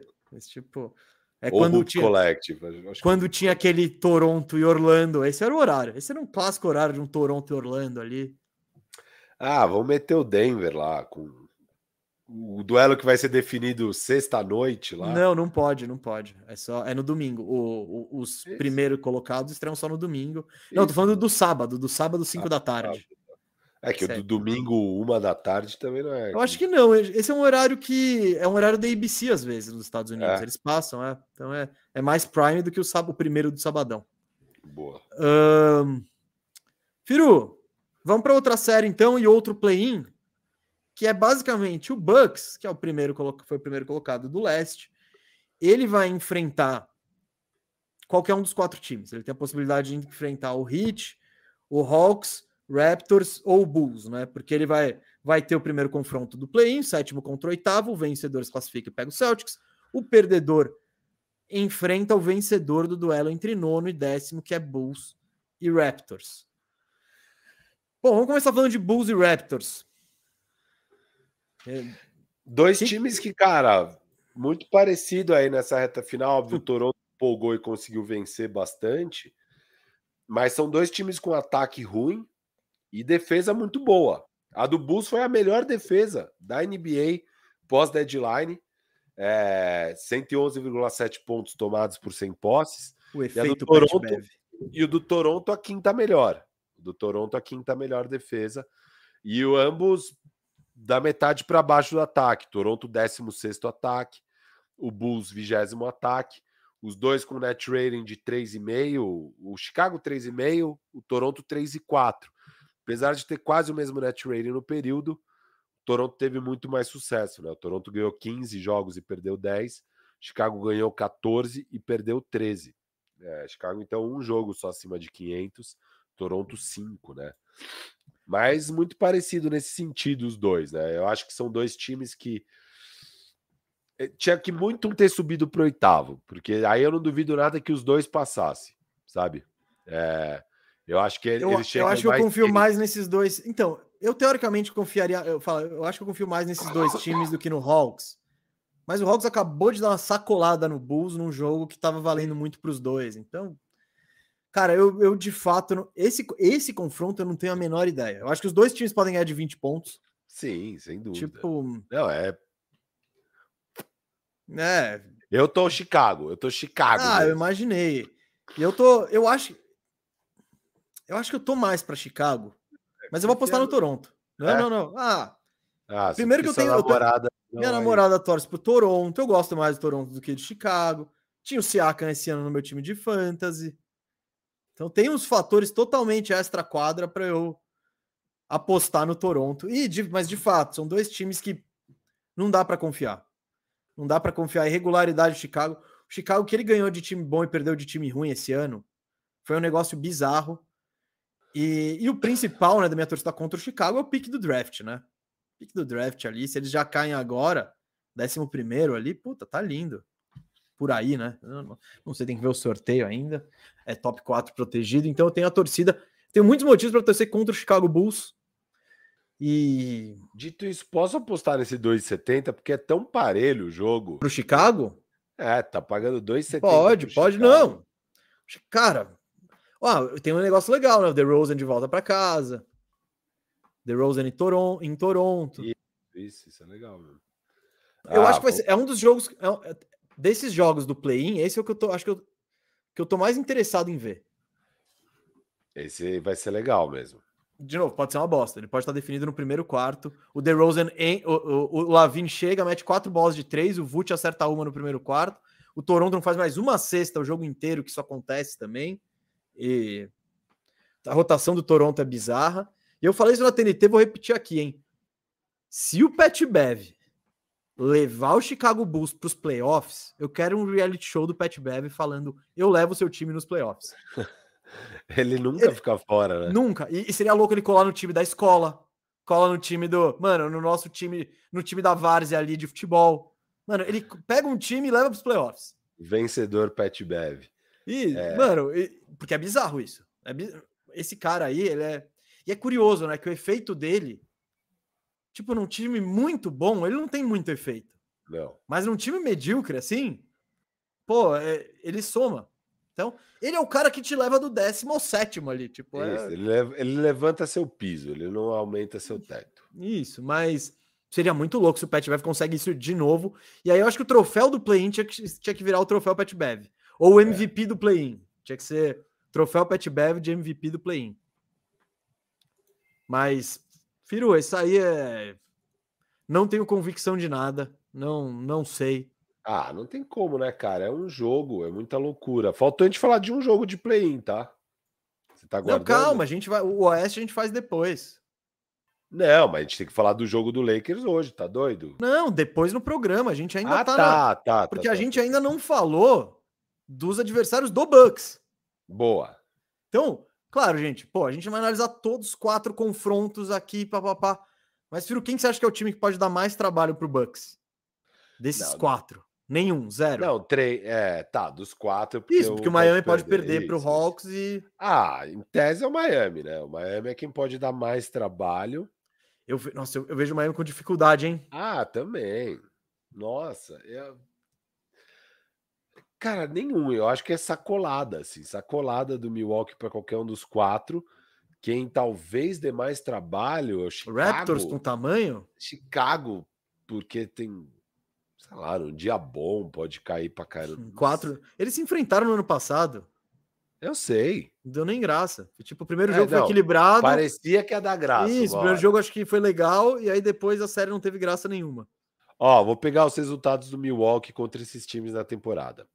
Contra o Atlanta, 2 a 2 Contra Chicago, 2 a 2 Aí, ó, minha escolha de Chicago. É, quem que falta? Miami. Toronto e Miami. Miami 2 a 2 e Toronto 3 a 1 o único que eles ganham. Eles só ganharam do não, Toronto. O resto então, de, de novo, por que, que eu não. Eu falei isso no começo do programa, vou repetir agora. Eu tô cagando pros, pros, pros confrontos em temporada regular, porque senão cada um desses a gente ia ter que entrar em 16 box score agora e ficar vendo. É ah, não, esse o Middleton não jogou. Ah, não, esse foi sem o Middleton e Yannis. Ah, não, estava todo mundo. E mais do outro lado, tava sem o Siakam e o, e o Barnes, tá ligado? Tipo, essa temporada foi muito doideira. É. E eu não sei, filho. Eu também não confio no ataque do Toronto para fazer frente pro.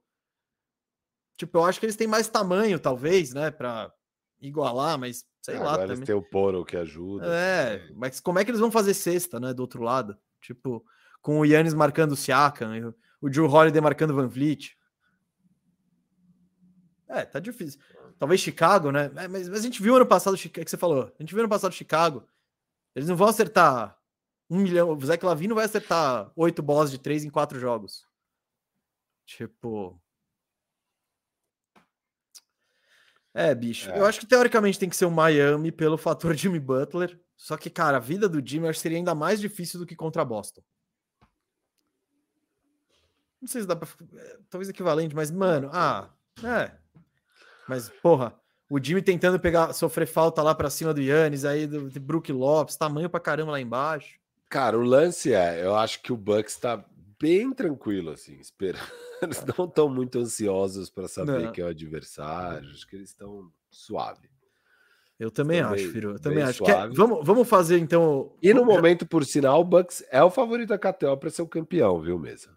Milwaukee Bucks aqui. O favorito. meu favorito também. E o segundo favorito é o Celtics. Os dois favoritos ali. Depois é quem? Suns? Suns, Warriors e Sixers. Esse Warriors, hein? Warriors 9.6. É bom, né? É. E seu Orlandão não tá no top 5 para ganhar a loteria? Tá, tá, porque, porque é o sexto colocado em. Oh, bom, já que você puxou o assunto, não ia falar nada. Que masterclass essa temporada do Orlando, hein? Conseguiram ainda a sexta odd. Ó, oh, mas vocês podiam ter a quinta, hein? Vocês podiam estar não, na tá tudo bem. Não, dane-se. Mano, o Orlando perdeu, tipo, quando ele, eles olharam ali e falaram, é agora. Os últimos três jogos. Tanto que alguém, eu não lembro quem me mandou uma mensagem. Pô, o, o Magic vai. Apostei no Magic contra o Cavs hoje. Aí eu, eu falei, estranho, né? Aí, não, ele falou, não, mas o Cavs vai poupar todo mundo. Eu falei, pô, mas eu não eu fiquei pensando, pô, mas o Orlando vai meter Paulo Banqueiro para jogar contra os, os, o time Z do Cavs? Acho que não vai fazer isso, né? Aí, de fato, daí em diante, o Orlando foi só tank. Os últimos três jogos ali. Aí contra Miami e Brooklyn, que precisavam ganhar, Orlandão entregou. Que coisa. Eita, o sol quase caiu ali na, na minha varanda. Boa. Só a, a gata que não é o Adenor. Uh, então, Orlando, ó, Tá coisa parabéns. linda, coisa linda. Essa temporada. Astral lá em cima, hein? Ciro, vamos, vamos nos palpites rapidinho aqui, ó. Vamos. Ó, eu vou só anotar quantos jogos. Bucks e Hit. Quantos jogos o Hit ganha, Firo? Eu vou botar Bucks. um. O eventual Bucks e Hit. O eventual Bucks e Hit, eu vou de varrida. Um zero. Um eventual Bucks e Hawks. Varrida. Uh, não, eu... não, não, varrida, varrida. Eu pensei no Drew Holiday, aí eu mudei de ideia. Bucks e Raptors. Eu vou dar uma vitória pro Raptors. Eu vou dar uma. Jurassic Park ali. Isso. E contra o Bulls, que você tá alto. Duas vitórias pro Bulls. Boa, eu imaginei que você fosse isso. Vamos fazer uma série aí, Buzaço. Isso, isso. Começa, começa já 0 a 2 os caras olham um pro outro e falam, tá bom, vai, vamos jogar sério. Aí termina 4 a 2 Anotado aqui, Firo, os palpites. Você foi 4 a 0 né? Não, fui, eu dei uma vitória pro Bulls também. Boa. Muito bom, hein, gente? Ó, galera. Esse é o leste, esse é o a prévia leste. do leste foi feita. Beleza, a, prévia só é prévia quando a gente fala. E aí? E aí o quê? Quem leva o leste? Ah, Milwaukee Bucks, pô. Tá bem confiante? Cara, é o meu, começa que o meu palpite, você, eu já tenho apreço pelo meu palpite de início de temporada, então eu, eu tenho um apego a ele, mas mesmo se eu não tivesse palpitado Bucks, eu acho que eu iria neles. Eu gosto. Posso falar rapidinho disso? Ó, aqui odds na KTO, Milwaukee Bucks favorito 2,07, bem próximo Boston Celtic com 2,43. E aí os Sixers 4,90 com alguma chance ainda, depois já despenca para Cleveland 14, Knicks 35. Sem dúvida, tá entre os três, né? Acho que não vai fugir dos três. É Bucks, Celtics e Sixers. E eu, assim, ó, cenário macro mesmo, olhando aqui, eu vejo grandes problemas nos três, tá? Falando do Bucks, que eu queria muito escolher eles, ainda nem sei quem eu vou escolher para ganhar o leste, mas pensando no Bucks, cara, o Middleton não tá bem. Tá? O Middleton não tá bem. É, é um fato, assim. Ele tá numa fase. Tipo, ele não. Você não olha para o Middleton e fala, putz, esse cara tá saudável, se recuperou. Ele tá baleado ainda, ele não é o Middleton. Já é mais de um ano, né? Que estamos aí sem o Middleton direito. E acho que vai fazer falta porque a gente imagina que seja o teto do Milwaukee Bucks. Óbvio que mesmo com o Middleton baleado, o teto deles é muito alto, porque você tem o Yannis, você tem um puta sistema defensivo, você tem o Drew Holiday com o Brook Lopes. É, o Drew Holiday melhorou tem... muito ofensivamente. E o Bucks sobre isso, Firu. Eu, eu concordo com o que você está falando do Middleton, mas eu acho que mesmo com esse Middleton do jeito que ele tá, tem uns, eu ainda colocaria o Bucks favorito. Não é que eu tô esperando o Middleton lógico, melhorar. Lógico, lógico, lógico, E também porque qual a diferença do ano passado? Crowder e Joe Ingles. São dois claro. caras com tamanho que entram na posição dele. Ano passado, quando o Middleton sai, putz, vira Grayson Allen, Pat Connaughton, aparece o buraco defensivamente. Você tem dois alvos ali. Cara, o Bucks ele, ele se mexeu para pelo menos tem, tem os veteranos, tem, mas esses caras que eles jogam em 15 minutos, eles vão ter tamanho e vão fazer a jogada certa, assim. Então, eu ainda assim, mesmo com com esse Middleton que estamos vendo ali, que não é o, o melhor Middleton, eu ainda acho que o Bucks é o favorito. Outra coisa que eu peguei aqui que pode ser um fator para o Bucks na pós-temporada são as bolas de três. Eu tava vendo, o Pat Connaughton arremessa 5,3 bolas por jogo de três. Aproveitamento de 34%. Middleton, 5 bolas, 31%.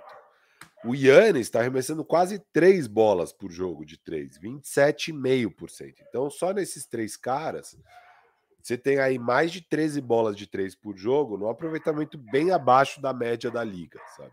Isso é um problema. E por que, que eles acabam indo para isso? Porque o ataque de meia quadra deles é, é ruim. E aí, às vezes, muito ataque ruim que acaba num arremesso ruim a última coisa que você quer é o Yannis arremessando bola de três, mas três vezes por jogo isso acontece. Mas então, corta isso nos playoffs, eu acho, sabe? Tipo, Será? Eu, é, sim, eu acho que isso é uma estratégia de Yannis. Remessa, cara. Temporada regular, bicho. Vai, manda ver. Testa aí. Eu acho que eventualmente, sim, ele vai arremessar uma para testar ali e falar, nossa, caiu. Mas ele não vai insistir nisso, eu acho. Eu acho que ele vai ter média de mais do que duas por jogo. Eu acho que ele vai ter média, média inferior a três. Não, ele já tem. Então, vai, a média dele é. vai diminuir né, nos playoffs, é isso que eu tô dizendo. Não, assim, o que eu tô dizendo é que eu acho que não vai ser nada muito drástico, ele vai continuar sendo mais de duas Pô, bolas. Se ele sair de três para duas, é um, um belo decréscimo, hein? Tá bom. É, enfim, eu, eu, vejo eu vejo o Bucks com alguns problemas, tá? Acho que, é, óbvio, o principal é a questão do Middleton, que a gente quase não fala disso, porque o Bucks é muito bom, mesmo com o Middleton baleado. Mas, sei lá, em tese, eu olho para o Celtics eu falo, é um time melhor. E aí, o que, por que, que é difícil apostar no Celtics? Primeiro que acho que a melhor versão do Celtics para mim é com o Robert Williams. E o Robert Williams também não tá saudável. Aliás, muito longe disso. E é um cara que é difícil imaginar que algum dia ele vai estar totalmente saudável, né? Robert Williams perdeu os primeiros 29 jogos desse ano. Só que nessa segunda metade ele também não está muito saudável. Os últimos 20 jogos ele jogou só 9, dos últimos 30 jogou metade, jogou 17. Dos últimos 41, né, a segunda metade da temporada, ele jogou 25 jogos. Então o cara continua perdendo jogo pra caramba. E, e aí eu acho que a versatilidade do Celtics, quando você não tem o Robert Williams, diminui demais, sabe? É, você só tem o Al Horford de confiável ali de frontcourt, o Grant Williams. Oh! Muscala? Porra, eu tô aqui há dois anos, há oito anos ouvindo do Muscala e você, vem, você, não, você não confia nele? Tomara, tomara. Eu temos que testar agora no Uma coisa é o Muscala, temporada regular, tal. Outra coisa é o Muscala enfrentando o Yannis, tá? Então, um pouquinho diferente. Por isso que ele é o, o backup do backup que você pegou por meio pique, por meio pique de segunda rodada. Então é, é isso que é o Muscala. Vale a pena pegar? Vale, mas você falar, pô, eu vou jogar 20 minutos de Muscala, eu não tô muito feliz, não. Se for 5 minutos de Muscala, eu falo, pô, da hora. Você só precisa colocar o Muscala 5 minutos. minutos. Eu quero 5 minutos de Firu, pô. Então, quero contratar um cara pra jogar 5 minutos. Mas esse é o problema do Celtics para mim, sabe? Para mim a melhor versão é com ele. é, ele não está saudável e, e, mesmo que não seja a melhor o que você quer, você perde muito versatilidade, porque agora o Al Horford é seu único grandão mais confiável, tem o Grant Williams que não é muito confiável, tipo, que é o seu único outro cara para jogar ali na 4. É, você pode não, subir Tatum. os armadores e jogar Isso, o Tatum, Tatum obviamente. É, o Tatum tem tamanho, envergadura para É, a sua versatilidade passa a ser essa de usar esses seus montes de armadores que você tem. Você tem o Peyton Pritchard, você tem é, o Derek White, o Brogdon, o Smart, o Jalen Brown, etc e tal. Então, é, mas eu acho que é um problema. O Celtics que eu gosto mais tem mais tamanho, você perde muito tamanho com essa questão. Então, essa é a questão do Celtics. É, e o Sixers é um pouco o que você já falou na prévia ali do Nets, né? Eles não têm ala, eles não têm ala. Assim, é, os alas dele é o Tobias, o PJ Tucker com 90 anos. É, tem agora o Jalen McDaniels vindo do banco, tem o George Niang. E você tá, vai enfrentar muitos alas. Você vai enfrentar Yannis, você vai enfrentar Tatum. Essa é a maior dificuldade deles. É quem marca esses caras, esses duelos, esses matchups são complicados. Então, essa é uma visão geral dos três principais candidatos aí ao título. E, de fato, acaba que fica assim: o que eu acho mesmo é o Celtics é o melhor time. O Bucks é mais confiável. E os dois estão com problemas que é difícil você conseguir prever qual que vai impactar mais nessa pós-temporada específica. É difícil prever se é o Middleton baleado, se é o Robert Williams baleado, que é, sei, se o Teito vai ser agressivo, o Teito tá batendo mais lances livres do que bateu a vida inteira. Ele tá batendo 8,4. Ele vai bater na hora H? Ele vai partir para a linha do lance livre? Sei, não tem como a gente saber, né? Mas é. É isso, eu queria saber de você. Então, você está confiante com o seu Milwaukee Bucks? Cara, eu tô confiante porque eu acho que é o melhor time. Eu acho que é o time mais completo, mesmo com, com menos buracos. É o time que tem o melhor jogador da NBA, na minha opinião. É, mas se você pensar num cara que no impacto que ele tem nos dois lados da quadra, é, eu acho que é o time que, pô, você tem o melhor marcador de perímetro da NBA. Então, eu no jogo que eu fiz na TNT, cara, o que ele fez com o Harden deu dó. Tipo, deu dó. E foi uma, da, foi uma das coisas que eu curti que eu falei na, na, na, na transmissão. Que o Bud, né, ele eu saquei isso que ele, ele deixou para voltar com o Holiday quando o Harden voltasse. Porque no fim do primeiro quarto, quando o Holiday foi para o banco, o Harden deu uma melhoradinha no jogo. Foi o melhor momento dele. Na segunda etapa, ele, ele, ele espelhou os minutos. Cara, o Harden, ele. Em, aí eu falei isso. O Harden entrou em quadra, o Holiday roubou duas bolas dele. Tipo, e aí praticamente o jogo Esse acabou. Acaba assim. com o cara. É, então. Eu, cara, eu, eu acho que o Boston tem um puta time. Um, e, eu, e Boston pode ganhar do Milwaukee? Pode. Eu não acho. Não seria algo de outro mundo. Eu ficaria absolutamente chocado, meu Deus, como isso aconteceu. Como que isso vai acontecer? O Tatum vai precisar jogar um nível acima. O Brown também vai ter que jogar bem. O, o Mazzola vai ter que saber mexer com a rotação dele de armadores, é, mexer com o estilo na hora certa, de, tipo, não, vamos para tamanho, vamos, não, vamos tentar correr um pouco mais. Isso aí é são, são alguns cis que a gente não sabe, mas eu vejo um mundo onde, onde ele. Eu vejo, eu vejo mais dificuldades pro. Eu, eu vejo um mundo onde o Celtics tem muito mais chance de ganhar do Milwaukee, os Sixers eu já vejo com menos. Para os Sixers eu não acho que é um matchup tão favorável.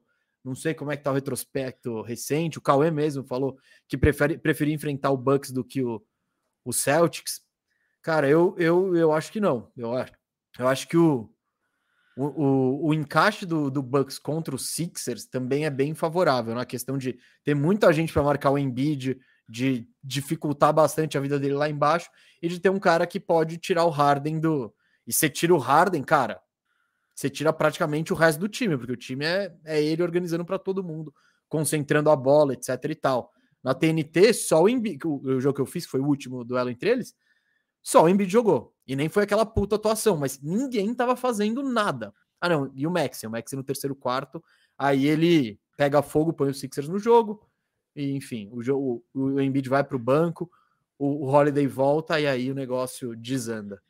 Firu! E aí, então, vamos colocar aqui um dinheirinho na Catel, então, no Bucks campeão, porque do leste, Eu concordo também mesmo. Eu vou de Bucks também no fim das contas, apesar de eu achar ah. É parelho entre os três. E o principal motivo para mim é o seguinte: eu acho que o Bucks é um time que não tem dúvidas do que, que eles têm que fazer. Em nenhum momento do jogo. Eles sabem quem eles são, eles confiam no que eles são capazes de fazer e eles vão fazer o que eles têm que fazer. Se vai dar certo ou não, outros 500. Mas eles não vão fazer algo que eles não deveriam fazer. Já o Boston Celtics é um time que eu não sei. E ano passado, em diversos momentos, eles fazendo diversas coisas que eles absolutamente não deveriam estar fazendo, que não era o melhor basquete que eles conseguem jogar, que não é nem de erro de execução, erro conceitual de como eles deveriam estar jogando basquete. O Bucks não, o Bucks sempre joga de acordo com as suas fortalezas. O Bucks sabe o que, que eles são bons, o que, que eles são ruins, e eles jogam de acordo com as coisas que eles são bons, porque eles se conhecem totalmente. É um time muito coeso, é um time muito mais tranquilo, sabe? Eles estão mais tranquilos em quadra, eles sabem o que eles têm que fazer. Eu sinto aí no Boston menos tranquilo, menos confiante, menos é, sabendo que assim, cara, não, se a gente jogar esse jeito, o nosso basquete, que é esse, a gente ganha. Eles entram em desespero, eles param de jogar o basquete deles, né? E o Sixers também é um time que é, é menos redondo e tal. Acho que, tá, acho que o Sixers está um pouquinho abaixo desses dois, apesar do Sixers ter boas chances. Então... É, o... Não, só, só comentando o que o André comentou, que ele falou: mesmo ver o jogo do Harden machucado e leva isso como regra para os playoffs. Cara, o jogo foi há uma semana, há duas semanas. E o Harden tá machucado em todos os playoffs nos últimos dois, pelo menos, ele estava baleado. Então, eu acho que é um fator. O cara que a gente está vendo agora é o cara que eu estou vendo, que eu estou esperando ver nos playoffs. É... Vamos ver. E machucado ou não, e, e ele estava de fato muito mal. Quanto isso é, é da lesão, a gente vai ver. Mas, tipo, também é osso. Todos play, todo playoff que ele joga mal. Ah, não, mas esse ele tá machucado. Ah, não, mas esse ele tá machucado. Não, mas esse... então, porra. É que nem o negócio do Chris Paul. Todo ano o Chris Paul. Putz, mas não, mas ele tá machucado. Então, pô, isso não é bom, cara. Se, se, se o cara vai mal e aí é sempre a desculpa é a lesão, então significa que ele tá sempre machucado nos playoffs. Então, quero ver. Eu acho que o Harden é um dos jogadores que tem mais coisas em jogo nos playoffs esse ano de toda a NBA. Inclusive a questão contratual dele. Tipo, que eu acho que o Sixers vai pagar ele, etc e tal. Mas eu acho que o Harden nunca teve numa posição tão boa, nunca jogou com um cara que complementasse ele tão bem a partir do momento que ele se tornou uma estrela. Não vou nem falar dos anos de OKC, mas cara, ele tem o pivô. Um, bom, ele, ele tá jogando com o MVP, que e não é um MVP na posição 2 e ele é o 1, um, não, é é uma posição complementar a dele. Cara, tá, tá nas mãos dele. Eu acho que ele é, ele as condições estão favoráveis para ele ter uma. Ah, não, mas ele precisa ser campeão. Não, ele precisa jogar muito bem. Pô, se ele jogar muito bem e o Sixers perder para o Milwaukee, beleza, tá ligado? Mas tô muito curioso com o desempenho dele. É só isso que eu quero dizer, Firo. É, você que tá expondo cada vez mais seu lado hardenista. Mas, Firo, chega de Harden, vamos falar. Vamos direto aqui, porque eu tenho mais 15 minutinhos para falar Boa. do time mais sortudo da história dos esportes americanos. Não é possível, cara. Que é o Los Angeles Lakers. Firu, como seu time é largo, isso que aconteceu com o Minnesota, que teoricamente você pensa, ah, o Lakers vai enfrentar o Minnesota. Não. Minnesota pode dar trabalho ali pro Anthony Davis. Tem vários grandões, tem o Gobert, tem o Nas Reed. Pô, tem o Jaden McDaniels, pode até fazer um trabalho interessante no LeBron. Aí pro jogo de hoje, o Nas Reed já se machucou, já tá fora. O Gobert, ele resolveu dar um soco no Kyle Anderson no meio de um jogo foi mandado para casa durante o jogo, ele não viu, ele não estava lá quando o Wolves ganhou do Pelicasso e foi suspenso para o jogo contra o Lakers pelo próprio time. E basicamente, ah, e o McDaniels fraturou a mão socando a parede. Então é tipo, basicamente, o Anthony Davis vai fazer o Carl Anthony Towns ficar com quatro faltas em quatro minutos e o Lakers vai passar o carro e tá nos playoffs de novo. É, seu time aí tem sorte, viu, Rafael Cardone Firu? Cara, é muito doido, né? Os acontecimentos desse Minnesota, assim, tipo. coisa maluca, né? O, último jogo da temporada. Último jogo, um jogo importantíssimo. E aí, o, o, você viu o tweet do Woj? É muito bom, velho. O tweet do Woj. Eu acho que eu vi. Eu, ah, eu vi ele, várias coisas. Ele fala o que aconteceu, né? E aí ele, ele escreve que o Kyle Anderson chamou o, Gobert de beat. De beat. Piranha. Mesmo, mesmo o Gobert mesmo o Gobert estando jogando no sacrifício machucado, é, segundo o hoje. e aí é, é, meio surreal, né? E, e, mas eu, eu acho que até pior mesmo, mais idiota e burro foi o McDaniel socando a parede. Assim. Isso aí é. é um não, tudo. Mano, é que, tipo, olha, olha esse pacote completo. Um jogo, um jogo, um cara fratura a mão por socar a parede basicamente o melhor marcador do time e o cara que você tava contando para para pegar todos, basicamente todo mundo. Ele marca desde o Trey Young até o LeBron James. Esse cara tá fora. E aí agora, e vai, o Anthony Davis, ele deve estar tá cascando o bico em casa, tipo, que louco. Esse jogo vai ser muito da hora. Não, cara, e, e ele, o que ele falou depois na entrevista, o Jerry McDaniels, não, não sei se foi ele que falou, algum jornalista que falou, mas ele tava saindo naquele túnelzinho, né? Que é tipo uma lona de plástico. E ele achou que ele ia socar a lona de plástico, só que a lona tava do lado de uma parede. Então ele, ele socou achando que ele ia socar uma lona de plástico, sem saber que ela tava colada numa parede e que ele tava indo socar uma parede, de fato. Ele, o Jay McDaniels meteu um peu, né? Meteu, meteu, socou meteu. a parede. O Peu é o irmão do, do, do Firu que fratu... ele, ele fraturou a mão também? Aham. Uhum. As duas? Quase, quase, as duas. A outra trincou só. Essa história é muito boa. É. É...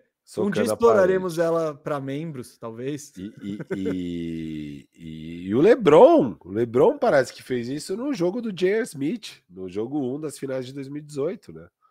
Ele lá no vestiário ficou puto, socou a parede e quebrou a mão. Jogou o resto. Eles podiam da... deixar, cara, um saco de areia, né? Tipo, Porra, brother, você sabe Saco que os caras raiva. Puto. É, você chega puto, você já dá três mucas no negócio ali. E, Não, e, e, o Lakers, Firu, que sorte, cara, que sorte. Porque esse jogo, que eu apostaria no Lakers de qualquer forma. Você põe o Jane McDaniels, põe o Nas Reed, põe o Gobert. Cara, agora. Não, o Gobert eu preferia que tivesse em quadra, sinceramente. Mano, não, é. Da hora, ele faz cinco faltas. São cinco faltas que o Cat não fez. É, tem o Nathan Knight agora. Não, mano, pô, entrou é. um pivô que, tipo, entrou um firu ali de pivô. Tipo, é. E que você vai precisar. Porque o Anthony, qual a chance do Anthony do, do Carl Anthony Towns ficar livre de problema de falta o jogo inteiro? É, Sendo o marcador primário do Anthony Davis. Tipo, não tem outro. Vai ser osso. Cara, vai ser, vai ser osso. O que motiva o Minnesota? acho que tem uma coisa que motiva o Minnesota. É o fator, vamos mostrar para esse otário desse Gobert que a gente não precisa dele Exato. entrar com muito sangue nos olhos. Tipo, não, porque, ó, ainda se tivesse o Jaden McDaniels. Não, o Jaden McDaniels tá ok. Eu, eu... Sem o Gobert, sem o Gobert. Eu gosto de algumas coisas desse matchup, sabe? Você deixa o Jaden McDaniels LeBron. É... Óbvio, o ID continua sendo um problema. Ah, mas você dobra ele, sei lá, né? Tipo... Você dobra ele, faz os diabo a quatro. É... E, e, e, o que, que, é legal de não ter o Gobert, você vai dar uma oportunidade maior para o Anthony Edwards brilhar, sabe? Brilhar, não vai estar tá ocupado o garrafão, vai ter uma avenida para você infiltrar e sei lá o quê. É... E do lado do Lakers,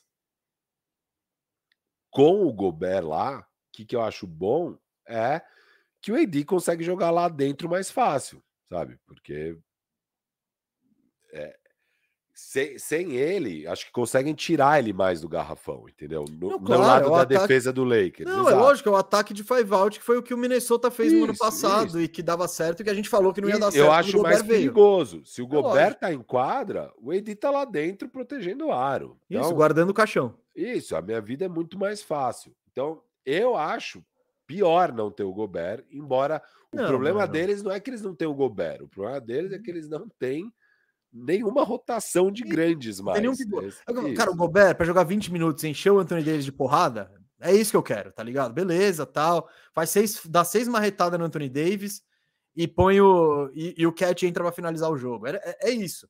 Só que não tem. Não tem. É. Eu tô, cara, eu tô muito curioso com esse jogo ali, porque e grande chance dele acabar cedo também. Por outro lado, você tem o Anthony Edwards que vai estar tá na Pô, essa coming out party aí seria louco dele, tipo, destruir o Lakers e classificar o Minnesota. Seria uma parada legal demais, mas tá muito difícil de acreditar no Minnesota que perdeu três caras, três dos, sei lá, oito da rotação, tipo, do dia pra noite.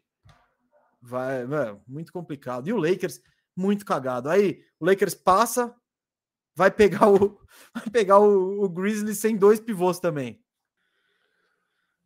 Talvez. Sem o, o Brandon Clark já tá fora, o Steven Adams que, cara, mesmo que volte, não vai voltar no 100% ali, né? Então, o Lakers tem muita sorte. Muita Daqui a sorte. pouco você vai falar que, ah, mas aí se passar, vai pegar o Warriors. Pô, aí, não, chega uma hora que também não dá mais pra você. Acabam os caminhos. Aí vai pegar o Kingaço. Que o Kingaço eliminou o Warriors, sei lá como. Aí o Lakers passa em quatro jogos. Roubadaço ali, juizão. Aí na final, sei lá, é o Clippers. Só que o Kawhi machucou. É, enfim, é o time mais sortudo. Filho, Gustavo respondendo a pergunta do Kevin ah. Lopes, que mandou aqui o superchat, falando quem foi pior, o McDaniels que socou a parede e quebrou a mão, ou o Gobert que socou o próprio companheiro de time? Eu não sei, cara. Eu acho o McDaniels pior. Não, é mais idiota, mas. Mas, pô, ele só traz um efeito negativo para ele, né? Sim. Mas o Gobert, Gobert, a atitude é que é mais danosa, é mais prejudicial a ausência do McDaniels, eu acho, do que do Gobert, nesse sentido. Não, sim. e o Gobert, em tese, só perde esse jogo. Pro segundo play ele Ele tá poderia aí. não perder nenhum jogo. É que o Minnesota Exato. quis suspender ele. Não, e tá certo o Minnesota de suspender. É, eu, eu tava torcendo para eles não suspenderem. Eu acho que. Não, não, para. Você tá sendo. Agora você tá sendo hater, vai. Não dá. É, não dá pra pedir o Knight lá, que se o Knight entrar aqui com um link, ele recebeu o link entrar, a gente não vai saber quem é. Eu saberia o Luca Garza, mas ele é two-way player. Então. E ele não, não pode jogar. É... Ah, e, e, o Luca Garza seria outra. É, fez barbecue pro Anthony Davis. Não, mas é lógico, é muito mais. Puta, é que, não, eu não sei, Firu. Porque socar o coleguinha é muito feio também. É. E ainda vai socar e por o sinal, no jogo, no banco. Você viu que no clipaço o Bones Highland e o Plumley se desentenderam feio ali também, né? Nossa, você, o Bones Highland está num bom projeto de Kevin Porter Jr. 2.0. É. Daqui a Mas pouco ele rolou, joga comida em alguém. Rolou os dois novatos ali do Clippers, né? Dois caras que acabaram de chegar no time se desentenderam feio e tá todo mundo cagando para essa história porque o Minnesota roubou os holofotes ruins aí. Ó, só os superchats antes de a gente terminar também. Não, não, você, você é muito engraçadinho, você não quer, você só quer falar do seu play-in. Calma, a gente vai falar. O Gabriel Mendes perguntou quando teremos arrumando Nets. Em breve, ó, a partir de agora vai ser praticamente assim. O time foi eliminado, a gente vai fazer. O time foi eliminado, a gente vai fazer. Só amanhã, que é o OKC, que é um time da hora, que já dá para montar um time contender ano que vem, e que a gente não sabe se eles vão ser eliminados amanhã ou não. Mas se eles forem, pode ser amanhã, pode ser sexta, pode ser só na primeira rodada. Mas o nosso faxina amanhã é o KC. É, o Pedro Sixers mandou também a contribuição falando que o campeão vai sair do leste, só vejo chance no Golden City Warriors. Eu acho. Tem o Suns aí, né? Que Suns, Warriors, o Nuggets o foi é... campeão do Oeste. Ah, se eles ganham o Oeste, quer dizer que eles estão bem. A gente fez no início da temporada o Power Rankings. Foram duas coisas diferentes. A gente fez quem vai ganhar cada conferência. Aí eu falei que ia ganhar o Bucks e o Nuggets. Mas a gente fez o Power Rankings de título. E aí eu coloquei o Warriors como o primeiro time do Oeste com mais chance de título. Que o meu racional foi: mesmo que o Nuggets chegue lá, acho que ele apanha de um uhum. de um Bucks, talvez de um Celtics. Se o Warriors chegar, aí, aí eles já chegam mais grandão. Se o Clipaço chegar, eles estão gigante. Pô, se, cara, se o Clipaço chegar, significa que o Kawhi é o melhor jogador da NBA de novo. Se o Pelicans chegar, quer dizer que o Zion ficou saudável. Putz, isso já não. Quer, não, dizer, que, é. quer dizer que o Ingram virou Kevin Durant. Acho que é. Se o Lakers chegar, quer dizer que o LeBron e o AD não se machucaram. Não. Não, não se machucaram.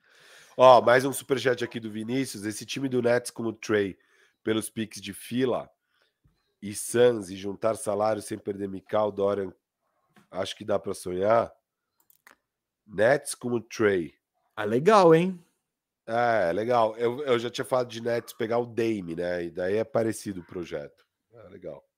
Ah, acho interessante, acho Mas interessante. acho até melhor pela timeline pegar o Trey do que o Dame. De Ah, achar o você tá falando jogador. de um cara de 33 anos com um de, sei lá, 25. É. Exato. É, Mas- beleza. Play-in Hum. mesa. O que que tá faltando? Tá faltando o cativante duelo entre Pelicasso e Oklahoma City Thunder. Você acha que essas Sei odds lá. do Lakers, só falando de Lakers, você acha Hum. que tá muito agressivo, 1,23 contra 4,40? Eu acho que a gente pode deixar uma grana no Timberwolves. Quer deixar? Ah, vamos, né? Dois. Vamos deixar dois conto. Pronto, tá. Dois conto. Eu acho justo, porque, mano, tem um mundo onde o Ent joga pra caralho, Isso, e, o Cat arrebenta. cara, é um jogo. É um jogo. É um jogo. É, sei lá. O Anthony Davis torce o tornozelo no primeiro quarto. Isso. Exato, Sempre- exato. Pode acontecer qualquer coisa. Pode acontecer. E, e beleza. E aí, o jogo que falta é o cativante Pelicans contra o maravilhoso OKC Thunder, que será fascinado amanhã. Os Pô, jogos, né? Os jogos de odds, os jogos de nono e décimo são amanhã, tá, galera? Quarta-feira. Hoje são os de sétimo e oitavo. Deixa eu ver aí as odds. Ah, eu esperava, eu esperava um favoritismo pro Elicasso. Ah, o Pelicans tem a defesa, deu uma encaixada, né? Cara, o, o OKC ele não tem tamanho nenhum. Tipo, nenhum, nenhum, nenhum. Ele, ele é um time bem meio curioso, assim. Eles batem. Parece um time de basquete universitário. Eles infiltram e chutam pra, e passam para fora. Aí infiltra de novo, passa para fora. Até alguém finalizar. Essa, essa é a deles. Jogar com muita velocidade, com pace grande. Que eu não sei, viu? Eu tô pra, eu tô pra pelicaço, acho. Sério? Não sei não? Você acha que o Shea é, é Shea e pronto? Não, tô falando de aposta, tô falando de classificação, de vitória. É. Não, tô botar na grana. Eu não, eu, não, eu, não, eu não quero botar grana em 1,47 pro Pelicasso. Aham, aham. Tipo. Mas Não, é um pouco, tem mais passa? experiência, tem o Vala É, lá embaixo. O Pelicans ano passado saiu de- desse segundo play-in, ganhou as duas do play-in e ainda foi bem nos playoffs. Deu um trabalho para o Phoenix Suns. Eles têm experiência em ganhar play-in. Eu também vou de Pelicasso, vai. Eu vou de Pelicasso. O Thunder, o Thunder deu uma caída nessa reta final aqui da temporada. Hum. Eles só classificaram porque o Dallas desistiu mesmo. Ali. foi, foi, foi patético. Pífio. Foi- Nossa, que, que vergonha. É isso aí, Firu. É Faltou aí, algum superchat? Não faltou nada, não? Olha, que, que pontualidade. Eu preciso Faltou levar nada, o não. João no futebol daqui a pouquinho. E Mas amanhã estamos de volta para faxinar o OKC. E para você, começo? Pelicans ganha do Minnesota depois? Uh, Tudo bem que a gente pode falar disso na quinta, né? Porque é só sexta. Ah, é verdade, é verdade. Fala. Deixa eu- vamos assistir esses jogos aí, porque tá aí duas paradas que eu não confio, no Pelicasso e no, no Minnesota. É, vamos deixar, vamos deixar. E quinta, galera, quinta a gente vai fazer toda a prévia do Oeste, então vamos fazer o que a gente fez hoje, só que vão ter três duelos definidos, né? E o duelo remanescente, que vai ser o adversário do Nuggets, serão só duas opções, né? Então a gente vai poder é, poder analisar com mais propriedade ali. É, amanhã, duas da tarde, faxina firmeza e agradecer aí a KTO demais. Vocês viram? Vocês viram as odds aí? Vocês viram? A gente navegou pra caramba e toda terça a gente vai fazer isso nos playoffs. Esse programa acontece só por causa da KTO. Obrigado, KTO. Obrigado, Gustavo Mesa, por esse programa maravilhoso. Toda Bom. terça, então, estamos aqui no Firmeza Redonda by KTO. Amanhã, duas da tarde, faxina do OKC. Quinta-feira, duas da tarde, direto do estúdio, Firmeza Redonda. É, E amanhã, Mesa, eu vou fazer às 11 da manhã uma livezinha reagindo a esse jogo do Lakers de hoje à noite. A gente sei vai fazer isso também no Faxina Firmeza, né? ah, não, a gente vai falar pra caramba. É que daí, como é muito mais a prévia do Oeste, e aí o Lakers. Não, não, não, não, digo no Faxina, porque a gente não vai passar o programa, a gente vai começar aqueles 20 minutinhos falando de play-in, né? Porque, pô, Ah, tá bom, tá bom. Mas eu vou, Ei, eu ei, vou ah, dar uma pô. analisadinha no jogo do Lakers. Espero que seja uma vitória. Senão eu vou estar tá muito puto. Putz, acho que até eu espero que seja uma vitória, viu? Daí já. Ah, dá, dá, um, dá um gás nesses playoffs. Aí vai ser legal a série Lakers e Grizzlies. É.